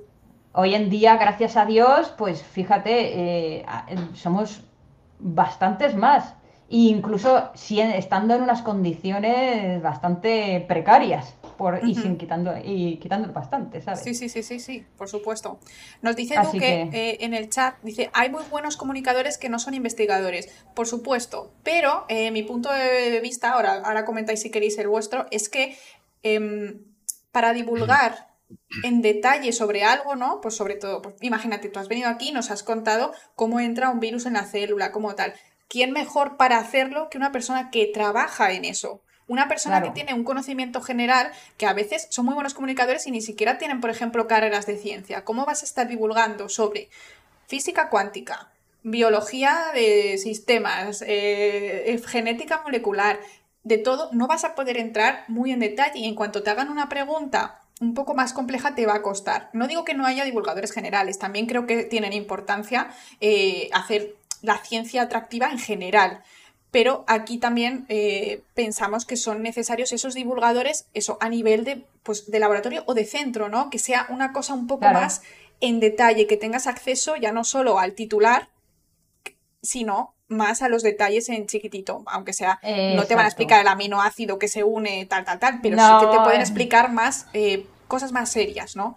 Yo creo que, no sé qué si opináis igual. Más, sí, eh, es que una cosa es el periodismo científico, que es la persona que es de profesional, de profesión eh, comunicador y se le ha dado una formación o un, tiene un cierto conocimiento en ciencia, y después está el científico, es decir, es como el, el contrapunto, ¿no? El científico que tiene los conocimientos de ciencia, pero que tiene que adaptarse a la comunicación. Sí, exacto. pero yo creo que es más fácil adaptarse a comunicar que adaptarse a entender todo, todos los mecanismos eh, en mm. detalle de, esas cosas, ¿no? es más fácil intentar simplificar lo que tú haces en tu laboratorio o lo que hacen eh, en tu centro, ¿no? Que tú ya más o menos estás enterado, que el hecho de aprender toda esta biología o toda esta física o todo lo que hay detrás para poder divulgarlo. Es decir, me parece que te vas a quedar mucho más en la superficie si eres periodista científico que, si eres un científico especializado en comunicación, ¿no? al fin y al cabo, la divulgación, bueno, aquí, aquí somos, nos lo han podido observar.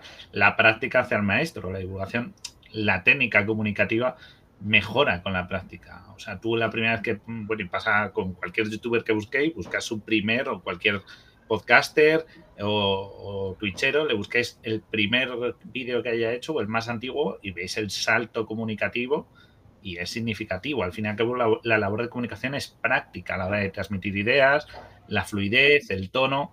Pero claro, la, la capacidad de conocimiento científico es a base de estudiar bueno, práctica, pero sobre experimentación, ¿no? Pero sobre todo es estudiar. Si no sabes de física, por mucho que yo hable de física, no voy a aprender de física tanto como alguien que la ha estudiado. Claro.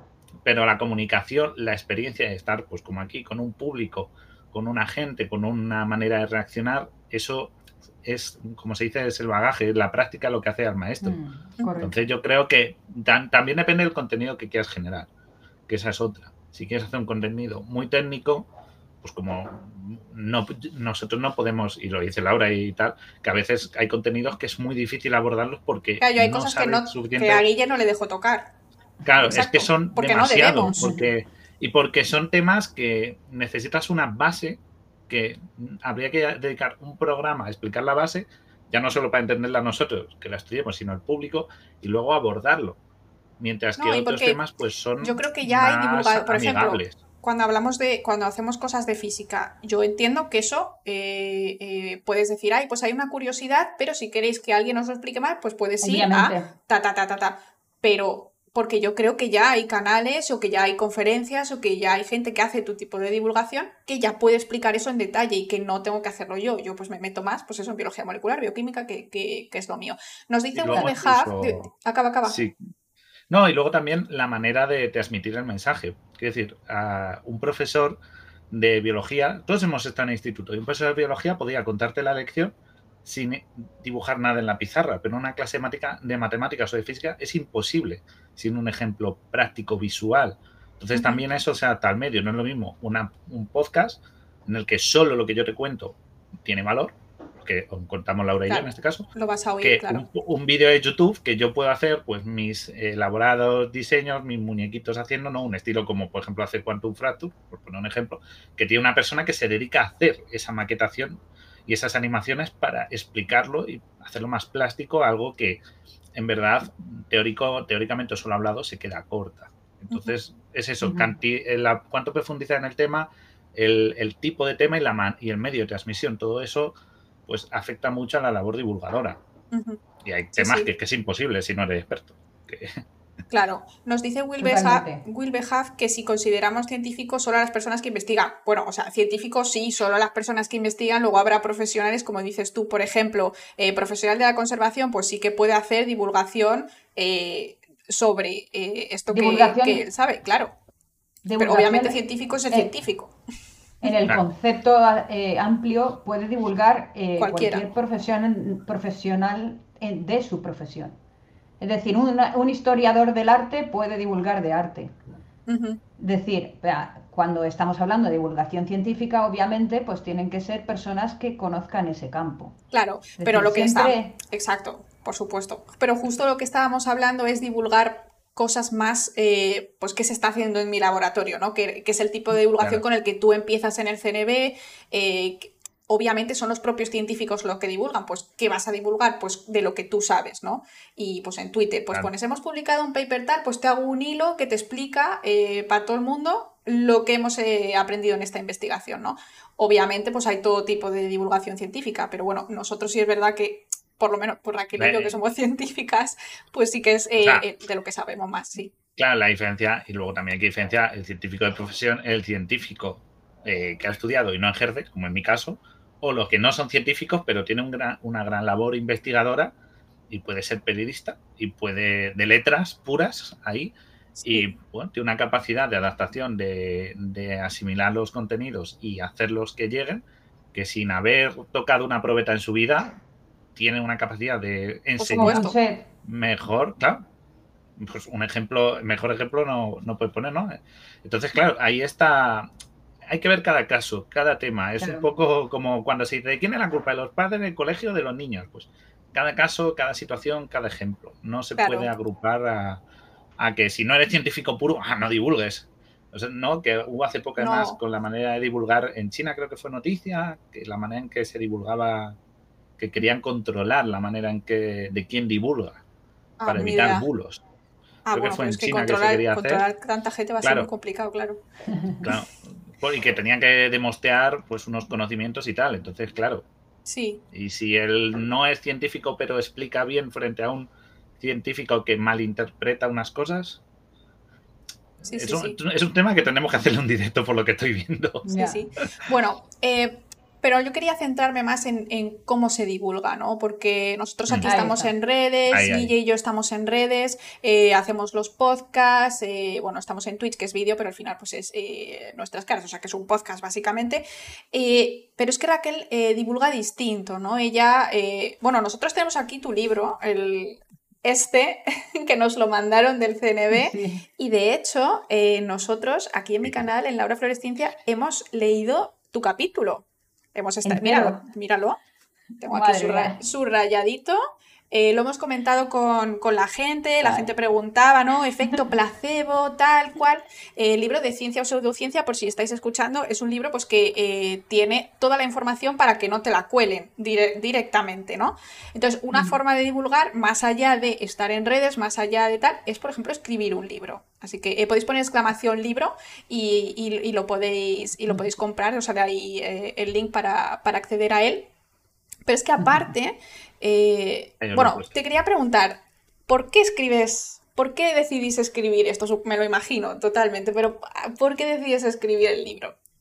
Bueno, pues esto surgió el libro de, una, de un evento de divulgación que hicimos en el CNB, que, que bueno, que dijimos, bueno, eh, hay una necesidad porque últimamente pues en las redes sociales han hecho, es, un alma de orefilo, es decir, eh, ha hecho mucho bien porque ha permitido llevar contenidos a muchísimas personas que de otra manera hubiera sido más complicada, pero también ha sido un vehículo de, bulos, un vehículo de mm, prensa amarilla, de noticias falsas, bueno, como toda herramienta tiene su buen uso y su mal uso. Es decir, no vamos a culpar las redes sociales porque no son la culpa, es el uso que se hace de ellas.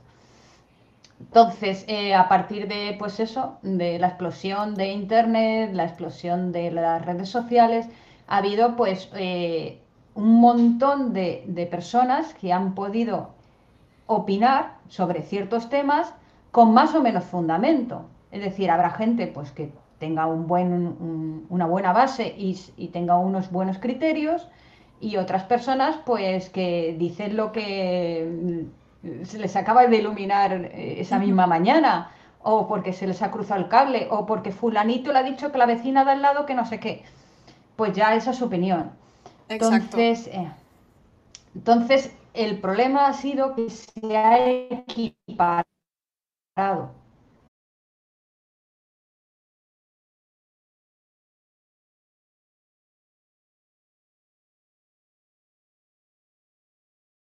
es un problema porque eso como ya no es que ya no se informa, la gente se desinforma. Es decir, hay tanta información que a veces es difícil saber dónde está la verdad. En el libro lo que se propone precisamente son herramientas para que el lector, no le decimos aquí hay lo bueno y aquí es lo malo, no. No, eso, es lo que me gusta. Eso me gusta herramientas mucho del libro.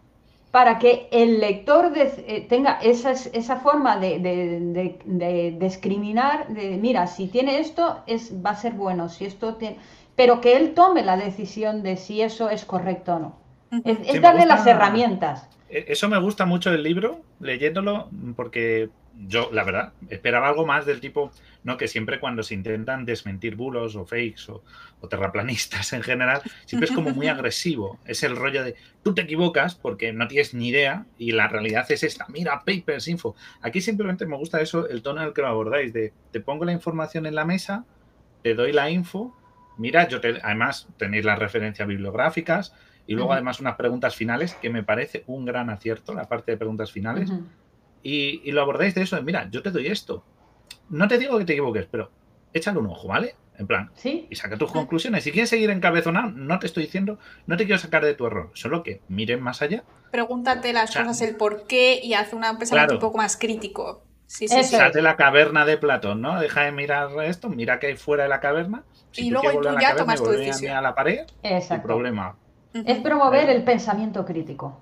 Eso me gusta porque eso, en un mundo tan polarizado, tan extremista de o los terraplanistas o los que tienen la razón absoluta sobre la, no la forma de la Tierra, siempre es como ese choque. O se equivocan o están acertados. Lo que dice Laura, la compartimentalización de, de la. De, los grupos, de la ciencia, del conocimiento en general. El extremo, no hay punto medio. Y esto es una buena manera de decir, pero mira, yo no te obligo, es gratis. Mira, es gratis.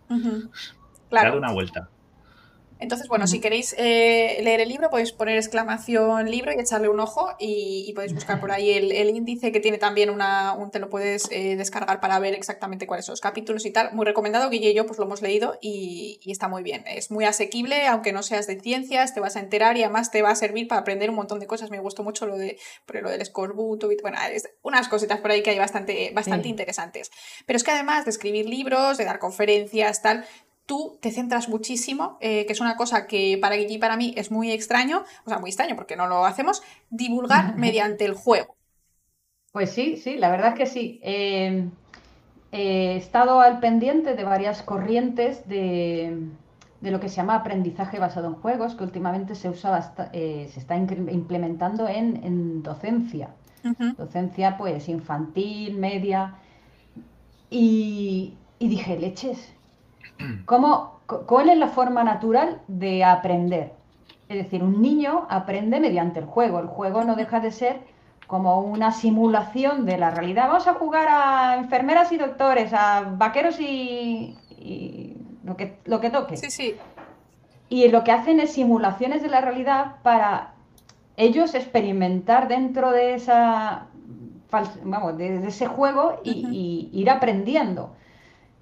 El, el idioma, pues repitiendo, es decir, siempre es como mm, nuestro aprendizaje está muy vinculado a lo lúdico y el, y el cerebro humano, siempre que algo es positivo, es decir, algo que está vinculado a una emoción, ya sea buena o negativa, eh, siempre esa, ese recuerdo se va a quedar mucho más arraigado que algo que es totalmente aséptico, es decir, eh, despojado de toda emoción.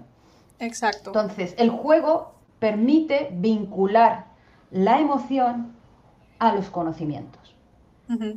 Y eso es lo que busco. Es decir, que la gente se lo pase bien, tan bien que ni se entere que ha aprendido. Y ha aprendido. Exacto. Entonces, eh, empezamos con esa idea que ya te digo que se está aplicando en docencia. Y, le digo, bueno, pues si se aplica en docencia, ¿por qué no se va a aplicar a divulgación?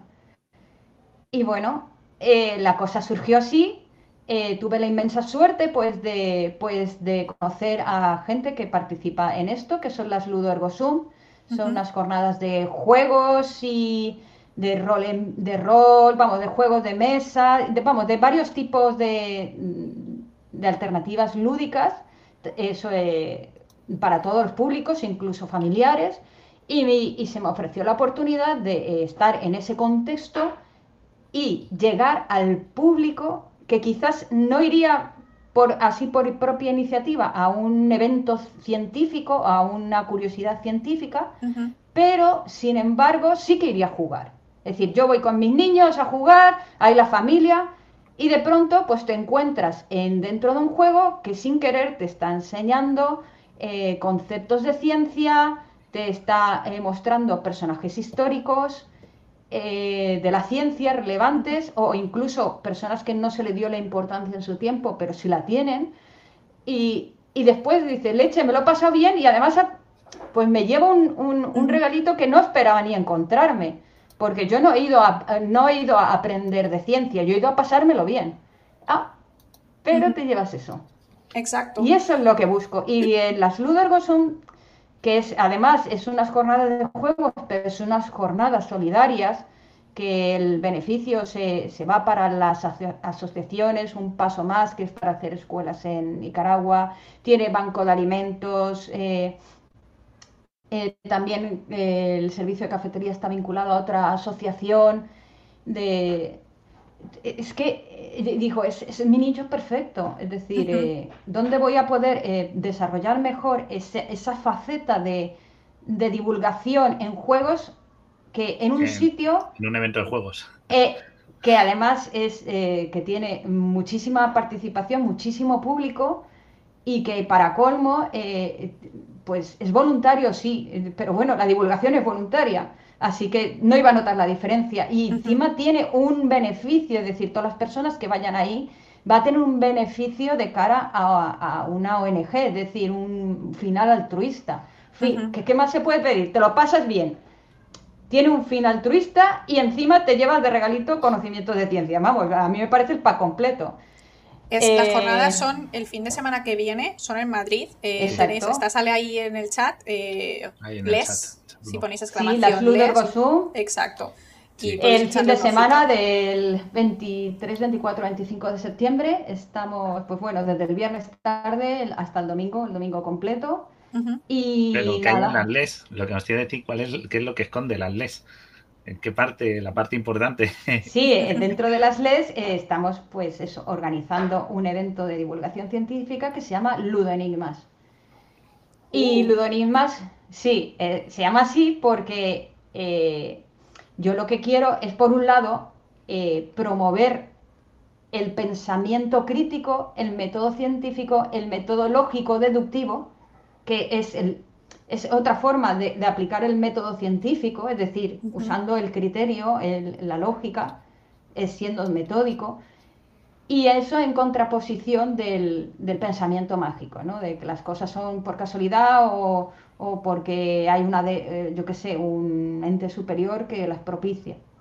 Que cada uno tenga la religión que quiera, ¿eh? yo no me meto en eso, pero me refiero a nivel. No, es más del día a día, ¿no? De, eso es. Bueno, a mí me funciona, ¿Por qué? Pues puede ser por efecto placebo. Y el, el, hecho de que tú creas que te funciona es, un pensamiento, es lo que se considera pensamiento mágico. No tiene que incluir magia potagia, sino que. Eh, Exactamente. Exacto. Eh, creencias no demostradas, vamos a ponerlo así. Mejor dicho. Exacto.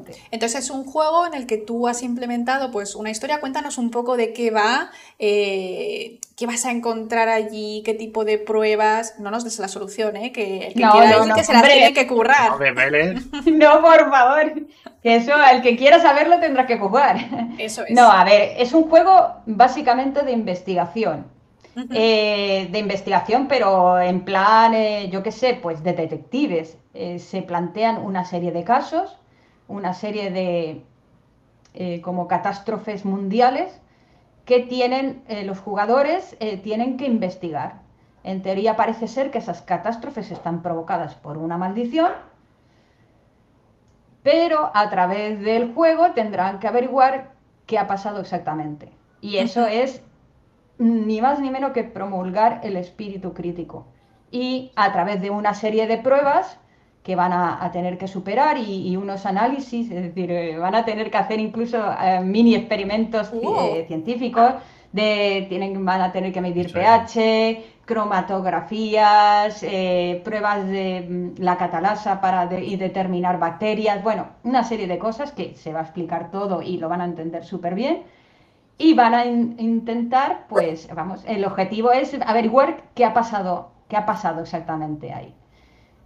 Pues eso, eh, usando el método lógico deductivo y el método científico y el espíritu crítico. Si le contamos algo más del guion. No, bueno, es que yo ya me lo sé. Porque ya, ya, lo sé, lo sé. Como os hemos escrito una. Eh, están colaborando con ellos con el guion. Si cualquier cosa que contemos es que ya va a ser lo bastante spoiler. Es que sí. Así que os tenéis que venir. Pero vamos, que si queréis, en, las redes sociales de las Luder Gosum tienes toda la información, tienes los trailers, te recomiendo muy mucho ver los trailers porque te van a dejar así el cuerpo un poco así como inquieto. sí, sí, sí. Yo lo recomiendo mucho porque las catástrofes mundiales a las que te tienes que enfrentar no son moco de pavo. ¿eh? Una de ellas, por ejemplo, la peste negra o la explosión de Chernóbil o el, incendio, un incendio en Australia que hubo en el 1939, que es el que tiene el nombre de Viernes 13 o Viernes Negro, el Black Friday viene de ahí. Eh, sí, y, el, y por qué viernes, el Viernes 13 también de ahí. ¿Por qué? sí. Poca cosa, ¿eh? En plan. Sí, sí, sí. el Apolo 13 también, es a partir de... Nosotros hemos puesto como edad 12 eh, años para adelante, es decir, preadolescentes, adolescentes y adultos, porque sí que tiene un nivel de dificultad tipo escape room, entonces eh, no es eh, para niños pequeños, también tiene algunas escenas un poco de tensión, porque aparte está teatralizado en parte, hay mm, personas que, que, hacen de personajes históricos y, claro, eso pues a un niño quizás le puede, o no puede entenderlo, o puede inquietarle. sí. Bueno, pero a partir, de, a partir de 12 años para todos los públicos, aunque seas mayor. Eso es, no, no, yo creo que los adultos son de los que más lo disfrutarían, de hecho. Pero bueno, una, un, adolescente, un chaval de 12 años, vamos, eh, ya tiene la cabeza como para entenderlo todo, todo. Sí, que nos creemos, pero son, saben más y entienden más de lo que. De lo, sí, sí, sí, totalmente. Y las nuevas generaciones que van, vamos, que no veas. Interesante. Que van Te están mordiendo la lengua para no contar más. Es que si os cuenta más os da la mitad de las pistas. Ahí está, ahí está. No, no se puede Yo ya sé cómo acaba. Yo sé cómo acaba. Ya, ya lo sé. Ya. Que a ti te encanta spoilear, Guilla. Ya. No te, no te dejo. No me dejan. Muchas veces Nos, ha, nos ha, vamos, despellejado películas. Alguna vez dice esta película en la que al final pasa esto. Y yo le tengo, le muteado. No, pero, pero va a estar muy bien pasaros así. Además estaré yo por allí pululando, así que me, podréis ver también. Eso, podéis conocer mm. también a Guille y, oye, que no está mal. autógrafos? No, mentira. no, pero sí estaré, sí estaré, estaremos dirigiendo un par de partidas el sábado, mañana y tarde y el domingo por la mañana con el canal Proyecto de 20, que ya sabéis cómo es, lo busca, lo podéis buscar con con Cristian de Proyecto de 20 y bueno, y, estaré por allí, así que si os queréis pasar, pues pues nada, ya Pues eso, ahí os esperamos. Y además, si alguien, si alguien se anima a ser voluntario, porque claro, ya has visto que todo lo bueno, lamentablemente muchas veces eh, se tira de, la voluntad de la gente, de la buena voluntad, pues las, las Luder Gosum le pasa exactamente lo mismo. Nosotros no nos llevamos ni un duro de por todo lo que estamos haciendo. Entonces, eh, todas las personas que, que hacen posible el, el, momento, que ayudan en el momento, les llamamos los camisetas naranja, como puedes ver en el póster, Mm. Y hago un llamamiento, pues si a la gente, aparte de disfrutar, quiere eh, formar parte de este movimiento de los juegos, de las ONGs, de la divulgación de la ciencia mediante el juego, pues eh, son bienvenidos en la familia de, las Ludergosum. Pues ahí tenéis, podéis contactar con ellos en, las redes sociales. Y entonces, pues ya por resumir, em, tenemos eh, el Ludo Enigmas, tenemos mesas de juego. Luego también me has hablado de, eh, pues eso, de historias, de científicos. Cuéntanos también un poquito ahí por dónde, por dónde vas, si quieres hablarnos un poquito más en detalle del, tema. Pues mira, eh, sin, hacer, sin hacer spoilers, hay, a mí personalmente me gusta mucho eh, el hecho de que Ludo Enigmas se basa en un club que se llama el Club de los Científicos Olvidados. Y, el, y ese club en concreto eh, no es que esté formado necesariamente por científicos olvidados, pero sí su cometido es poner en, la historia a personajes, a personas reales, y científicos y científicas que eh, aportaron una investigación, un conocimiento a la historia y no se les, no se les dio el valor eh, histórico, es decir, no se les conoce. Ahora Tesla es un icono, es un super icono de, del, vamos, de la ciencia, de, pero, sí. de inventores de todo, pero hace ¿qué? 20 años, 15, 20 años. No le conocía a nadie. No le conocía a nadie. Cuando nos hablaban de la electricidad, hablaban de Edison. Pero de Tesla, eh, yo no recuerdo cuando era pequeño de, estudiar nunca a Tesla, nunca. No, no, era un desconocido absoluto. absoluto. Claro. Entonces, hay tantísimos... Claro, exacto. Hay muchísimos científicos y científicas. Científicas, Como hemos hablado al principio, ¿no? De la, de la entrevista, que no han sido, que no han tenido su reconocimiento como se merecen, ¿no? Que han tenido una importancia enorme y nadie sabe quiénes son. Exacto. Y las pocas que han podido hacer algo ha sido a golpe de, de, de una lucha salvaje, porque tienen, tienen que haber trabajado el triple que sus compañeros eh, hombres para el un mínimo de reconocimiento. Hay varios, por ejemplo, eh, hay una, un personaje que si jugáis al Enigma lo vais a encontrar, que es eh, Marianne Lavoisier. No sé si lo, pues yo no sé francés, no sé si lo he pronunciado bien. Bueno, hemos entendido, más o menos. aceptamos, aceptamos Lavoisier. bueno, pues esta mujer era la, la mujer, la esposa de Antoine Lavoisier, que es el, los, este matrimonio fue los que sacaron la ley de la conservación de la materia, eso de la materia no se crea ni se destruye, solo se transforma. Y, se consideran los padres de la química moderna, porque fue a partir de ellos que, eh, que, eh, los estudios alquímicos em, dejaron de ser alquimia y empezaron a estudiarlo con un rigor científico y empezó lo que es la química, no la alquimia, la alquímica.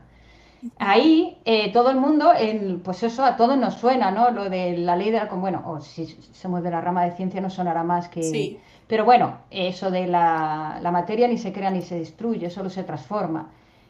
Y todo el mundo, eh, pues en los libros de texto, la, eh, Antoine Lavoisier, Antoine Lavoisier. ¿Y qué pasa con su mujer? Pues su mujer fue una, una mujer ejemplar de la época que, estuvo a piñón, a codo con codo con su marido en el laboratorio, trabajando con él, y nadie se acuerda de ella.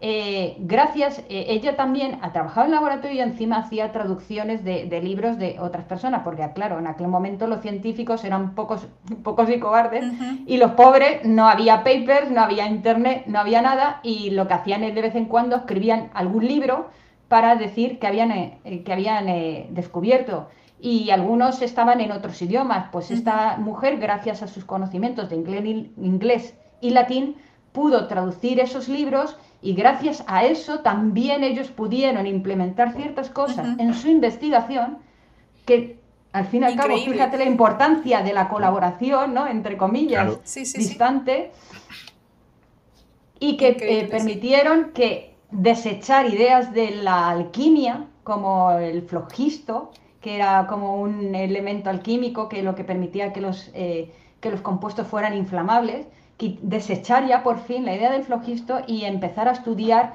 la combustión y el uso del oxígeno en la combustión. Wow. Es decir, y eso gracias a esa, a esa mujer, es decir, a, ese trabajo de esa señora, que nadie, nadie se acuerda de ella.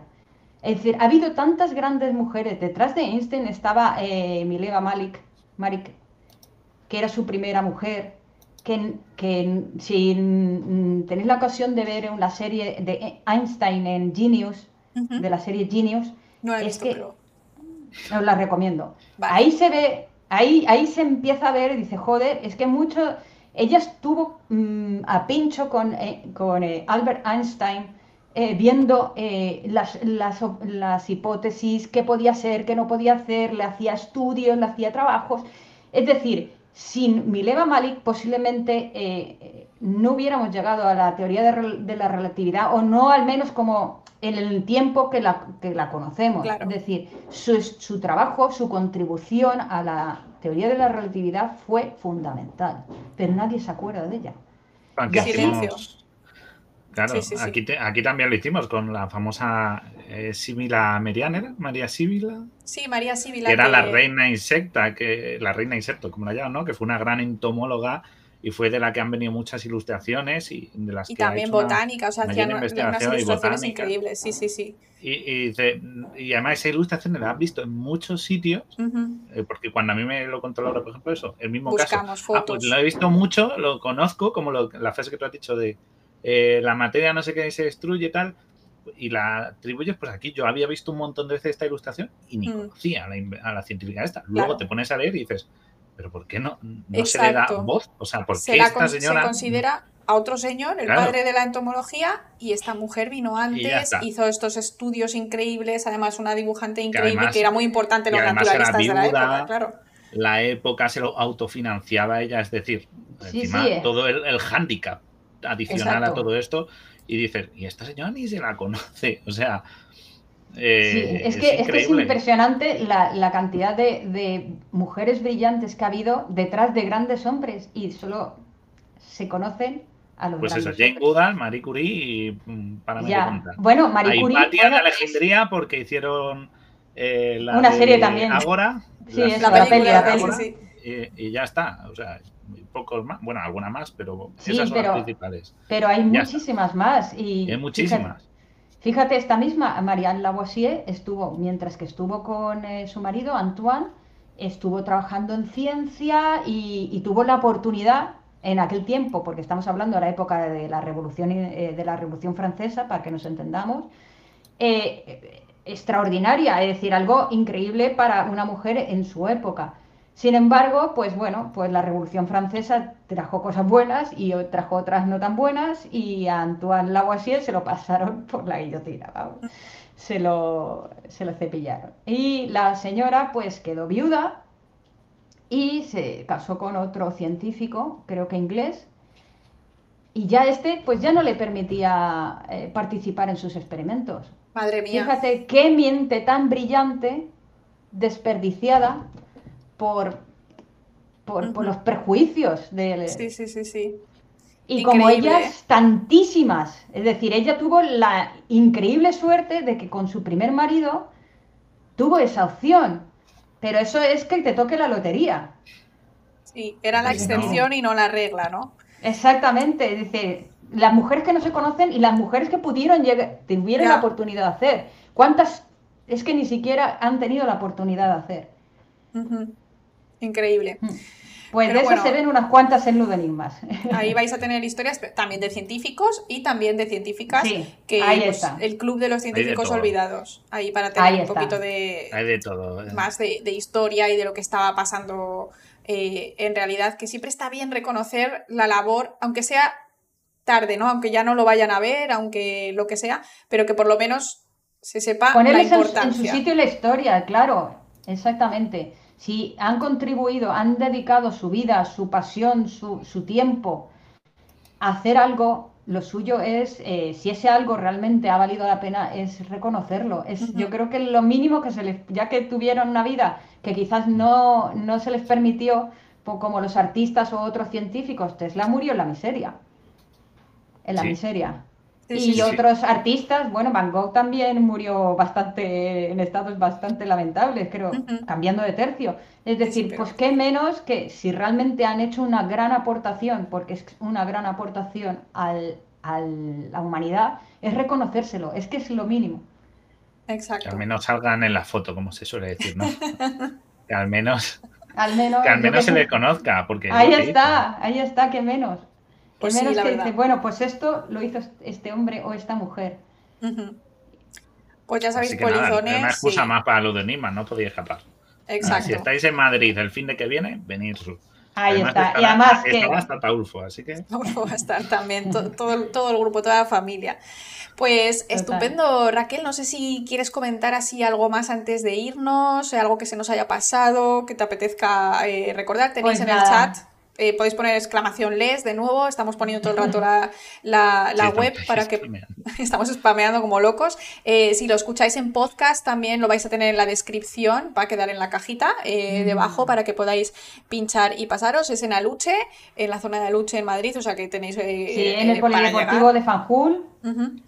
Y nada, que, que estamos allí esperándoos con los brazos abiertos pues para pasar un buen momento, para contribuir de forma altruista al mundo y de paso llevarse un poquito de ciencia. Eso es, que siempre, siempre es divertido. Antes de irnos, dos preguntas que dos preguntitas, el sí, sí, sí, eso es. Son, las únicas que se me han escapado. Una nos han preguntado, está bastante, tiene bastante chicha. A ver cómo la capeas Ah. con, elegancia. Dice, eh, si, crees que en algún momento se podrá encontrar un experimento que demuestre que se pueden generar, ojo, autorreplicadores a partir de materia inanimada. El origen de la vida. los, humanos haciendo vida. Somos Dios. Ay, Ana, Ana, yo te digo que la respuesta es 42. Me parece bien. Es el origen de la vida, del universo y de todo. La verdad es que no tengo los conocimientos para darte esa respuesta. Lo siento, pero eso se escapa de mis entendederas así, como así de grande. Claro, eso es a lo que me refería al principio. Está muy bien que haya gente que no es científica, que es comunicadora, pero por ejemplo, esta pregunta se la tenemos que hacer a alguien, por ejemplo, del Centro de Astrobiología, ¿no? Que estudian también el origen de la vida. Eh, aquí tuvimos a, Carlos Briones, de hecho, él vino aquí y hemos tenido también a Esther Lázaro, que también los dos son del Centro de Astrobiología y los dos son virólogos y estudian el origen de la vida, eh, pues también en eso, con materia, cosas autorreplicantes.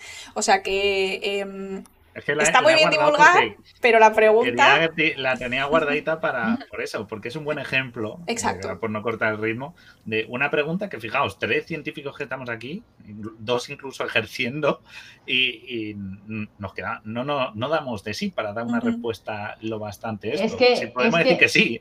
Claro, a ver, por poder.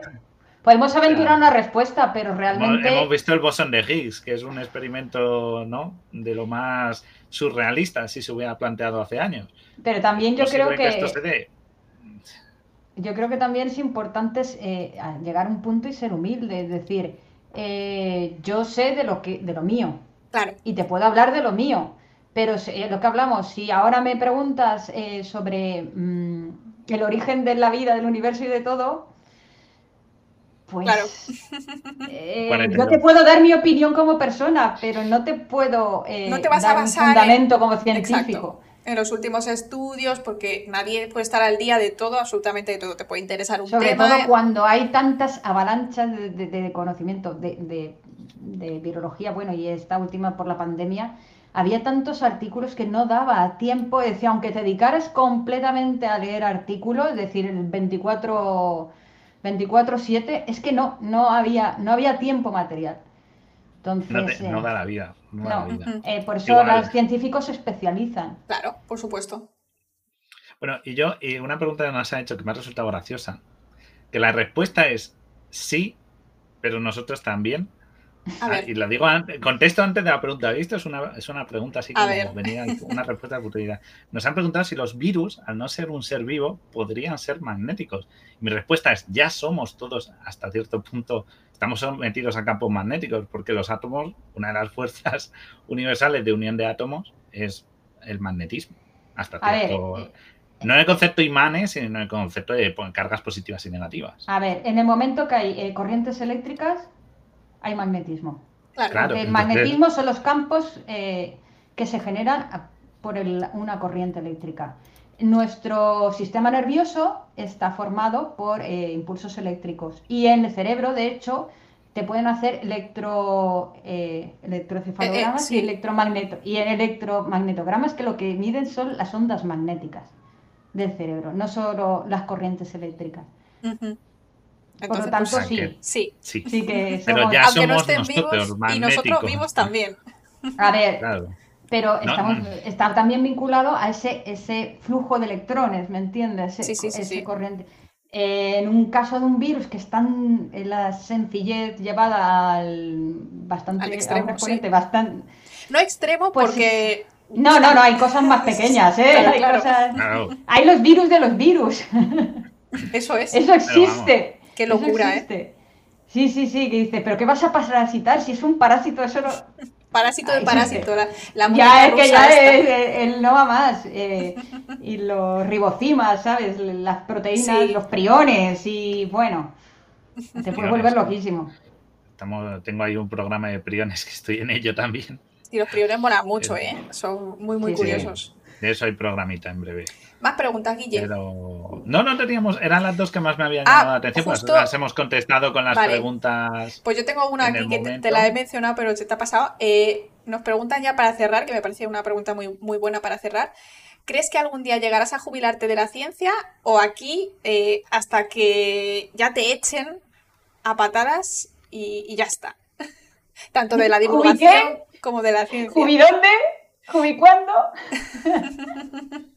¿Jubi cuándo? a, los 65, 67, 69, cuando van pasando dos años te van poniendo y, ya te, mueres en el laboratorio, ¿no? Bueno, eh, eso ya creo que es un, más un problema político-social que un problema de la ciencia. Es decir, los que estamos en esta generación vamos a tener un problema con la, con la jubilación muy serio y da igual que sea científico o que trabajes en una oficina, en serio, vamos, pero eso es otro, harina de otro costal. Pero bueno, a nivel filosófico, no quieres bajarte nunca del carro de, la ciencia mientras puedas, eh, ¿lo harás o te gustaría parar en algún momento? Eh, creo que para, eh, que para responder esa pregunta tendría que verme ya con, pues eso, con 20 años más, porque, a ver, la ciencia yo creo que, que el científico se nace. Es decir, la, vocación está. Después, obviamente, tú puedes eh, cultivar ciertas inquietudes, pero esa vocación está. Pero también eh, está tus circunstancias personales, está tu vida, está tus otras inquietudes, que no, no, siempre somos científicos, que la gente se piensa que somos como el doctor Frankenstein, que nos metemos en nuestro castillo y solo nos dedicamos a la ciencia, que somos personas. También hay que a mí me gusta jugar a juegos de mesa, que me gusta eh, las historias de miedo y me gusta cantar. Eh, soy una persona. Hay vida más allá del laboratorio. Exacto, y después está tu familia, si tienes familia, y, son muchos factores. Pero yo creo que la ciencia nunca te bajas yo creo que como nos habían preguntado, en la propia pregunta decían, va en la sangre. Porque la ciencia, el interés por la ciencia no es como un hobby. No es como decir, bueno, pues ah, de pequeño o de joven me gustaba esto, o lo que tú dices, juego de mesa, a lo mejor en un futuro dices, pues llega un punto en que ya no juego tanto, lo voy dejando, me gusta más cantar y ya no tengo voz porque la disciplina no me mantiene, ¿no? Está como hoy, que me cuesta a mí hablar. Y, pero la ciencia es curiosidad y yo creo que es imposible que llegues a 80 años y diga, ya lo he visto todo. No, no, Ya me da igual la ciencia porque. Mira, lo único que descubres. Nunca llegaremos a eso, creo. No, no, no, eso de ya lo has visto todo, no, por favor. Entonces yo creo que ese interés, esa curiosidad mm, es eterna. Si la tienes, siempre que veas una noticia curiosa, un titular, un algo, vas a decir, joder, voy a. aunque no estés en el laboratorio, sin estar absorbiendo un poquito. Nuestro claro, eh, siempre te va a llamar la atención ciertas noticias, siempre vas a querer saber más de algunos temas.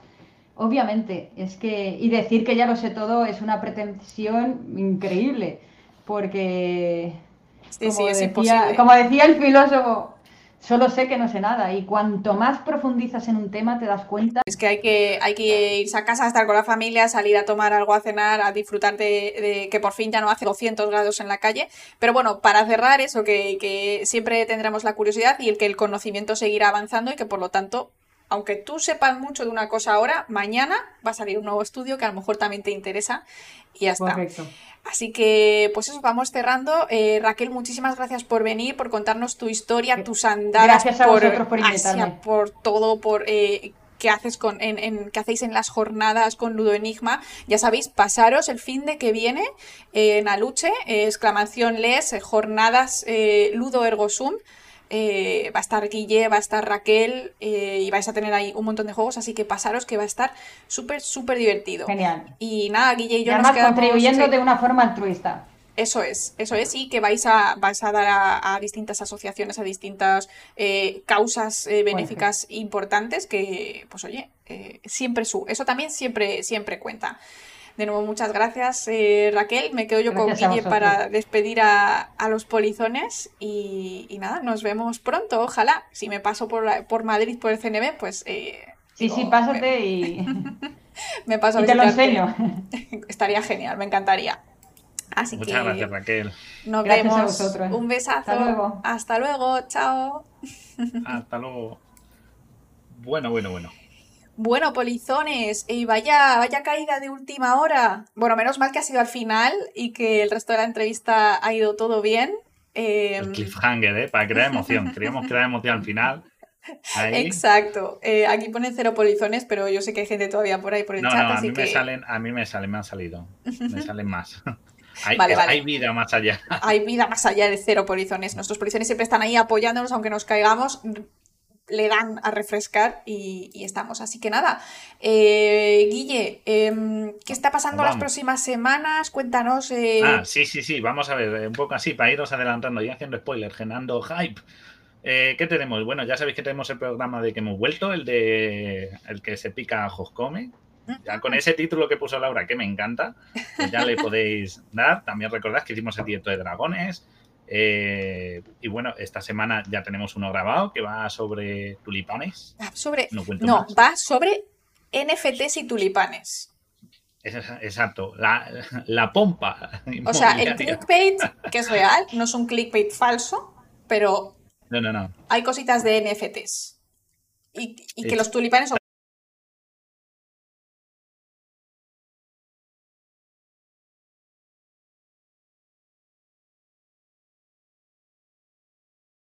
ellos ahí arrastrados por la corriente. Están ahí. Están ahí tirando botes salvavidas. Estamos ahí. Voy a tener que tener un flotador para cuando haya una caída sacarlo. Exacto, exacto. NFT holandés, Buah, ya verás, ya está, ya lo podéis, lo escucharéis esta el semana. Martes. El fin de semana que viene, eh, o fin de, el viernes, el viernes que viene haremos, bueno, Laura, como siempre, sus directos, no los perdáis, eh, que yo me entero, eh, que aunque no, esto yo me, yo vigilo pues luego me, yo paso lista como en el colegio, ¿sabes? O sea, que cuidadito ahí.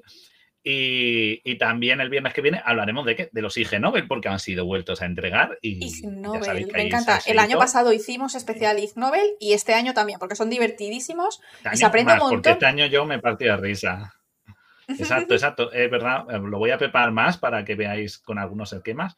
Y estamos escribiendo dos programas bueno, más, más programas. Yo tengo pues, dos. Eh, Guille está todo es el de la, nigromancia está aquí, que hemos mencionado en la entrevista, y el de por qué no debéis ser caníbales. Vaya, vaya. Bueno, ya, ya iremos viendo. Así que nada, polizones, eh, nos vamos a ir de rey, ya sabéis. Eh, yo estoy aquí martes y jueves, el mediodía, estamos leyendo las noticias, a veces leemos libros, ¿no? Como se está mencionando que hace unas semanas estuvimos leyendo este libro de ciencia o pseudociencia. Y pues nada, eh, el viernes, ¿no? Porque la semana que viene Guille tampoco puede el sábado, así que normalmente hacemos el charlando al camarote los sábados, pero esta semana y la que viene los viernes, ¿vale? Y pero bueno, ya igualmente subimos el podcast, ya sabéis que siempre subimos todo para que no os perdáis nada en caso de que no podáis pasaros a, esta hora. Así que nada, eh, espero que os haya gustado la entrevista, que ha sido muy interesante. A mí sobre todo me ha flipado pues la parte de irse tan lejos, de divulgar así súper distinto a nosotros y, y nada, pues eh, nos vemos en el próximo programa. Nos vamos de Raid con Pandemia Digital que están entrevistando a Tamayo, eh, así que pues eso siempre es interesante. Y si queréis aprender más, pues Tamayo también está siempre, siempre haciendo ahí investigaciones interesantes, eh, cogiendo a sectas que hacen cosas de pensamiento mágico, o sea que es algo también que nosotros estamos en contra y tiene que haber alguien ahí metiéndose en el tinglao para desmentirlos y para pues, sacar los colores cuando toca y que, que paguen por lo que tienen que hacer. Así que a ver qué nos cuenta Tamayo, darle un saludito a nuestros amigos de Pandemia Digital y nosotros eh, nos vamos, que es viernes y, y, y, hay, pues hay que descansar, que yo llevo una semana, chicos, que no, que no me dará. Tenemos que ir, no me da hay que descansar, hay que conectar, eh, no, no da abasto el cuerpo, ¿no? Así que, que Os queremos, polizones. De fiesta. eh, no le des mucho de beber, que ya sabes que los, no, mapaches no, que luego se pone muy loco. por favor, que es muy violento, si no. Os queremos. Nos vamos con Pandemia Digital. Un besazo. Hasta luego. Adiós, polizones. Chao.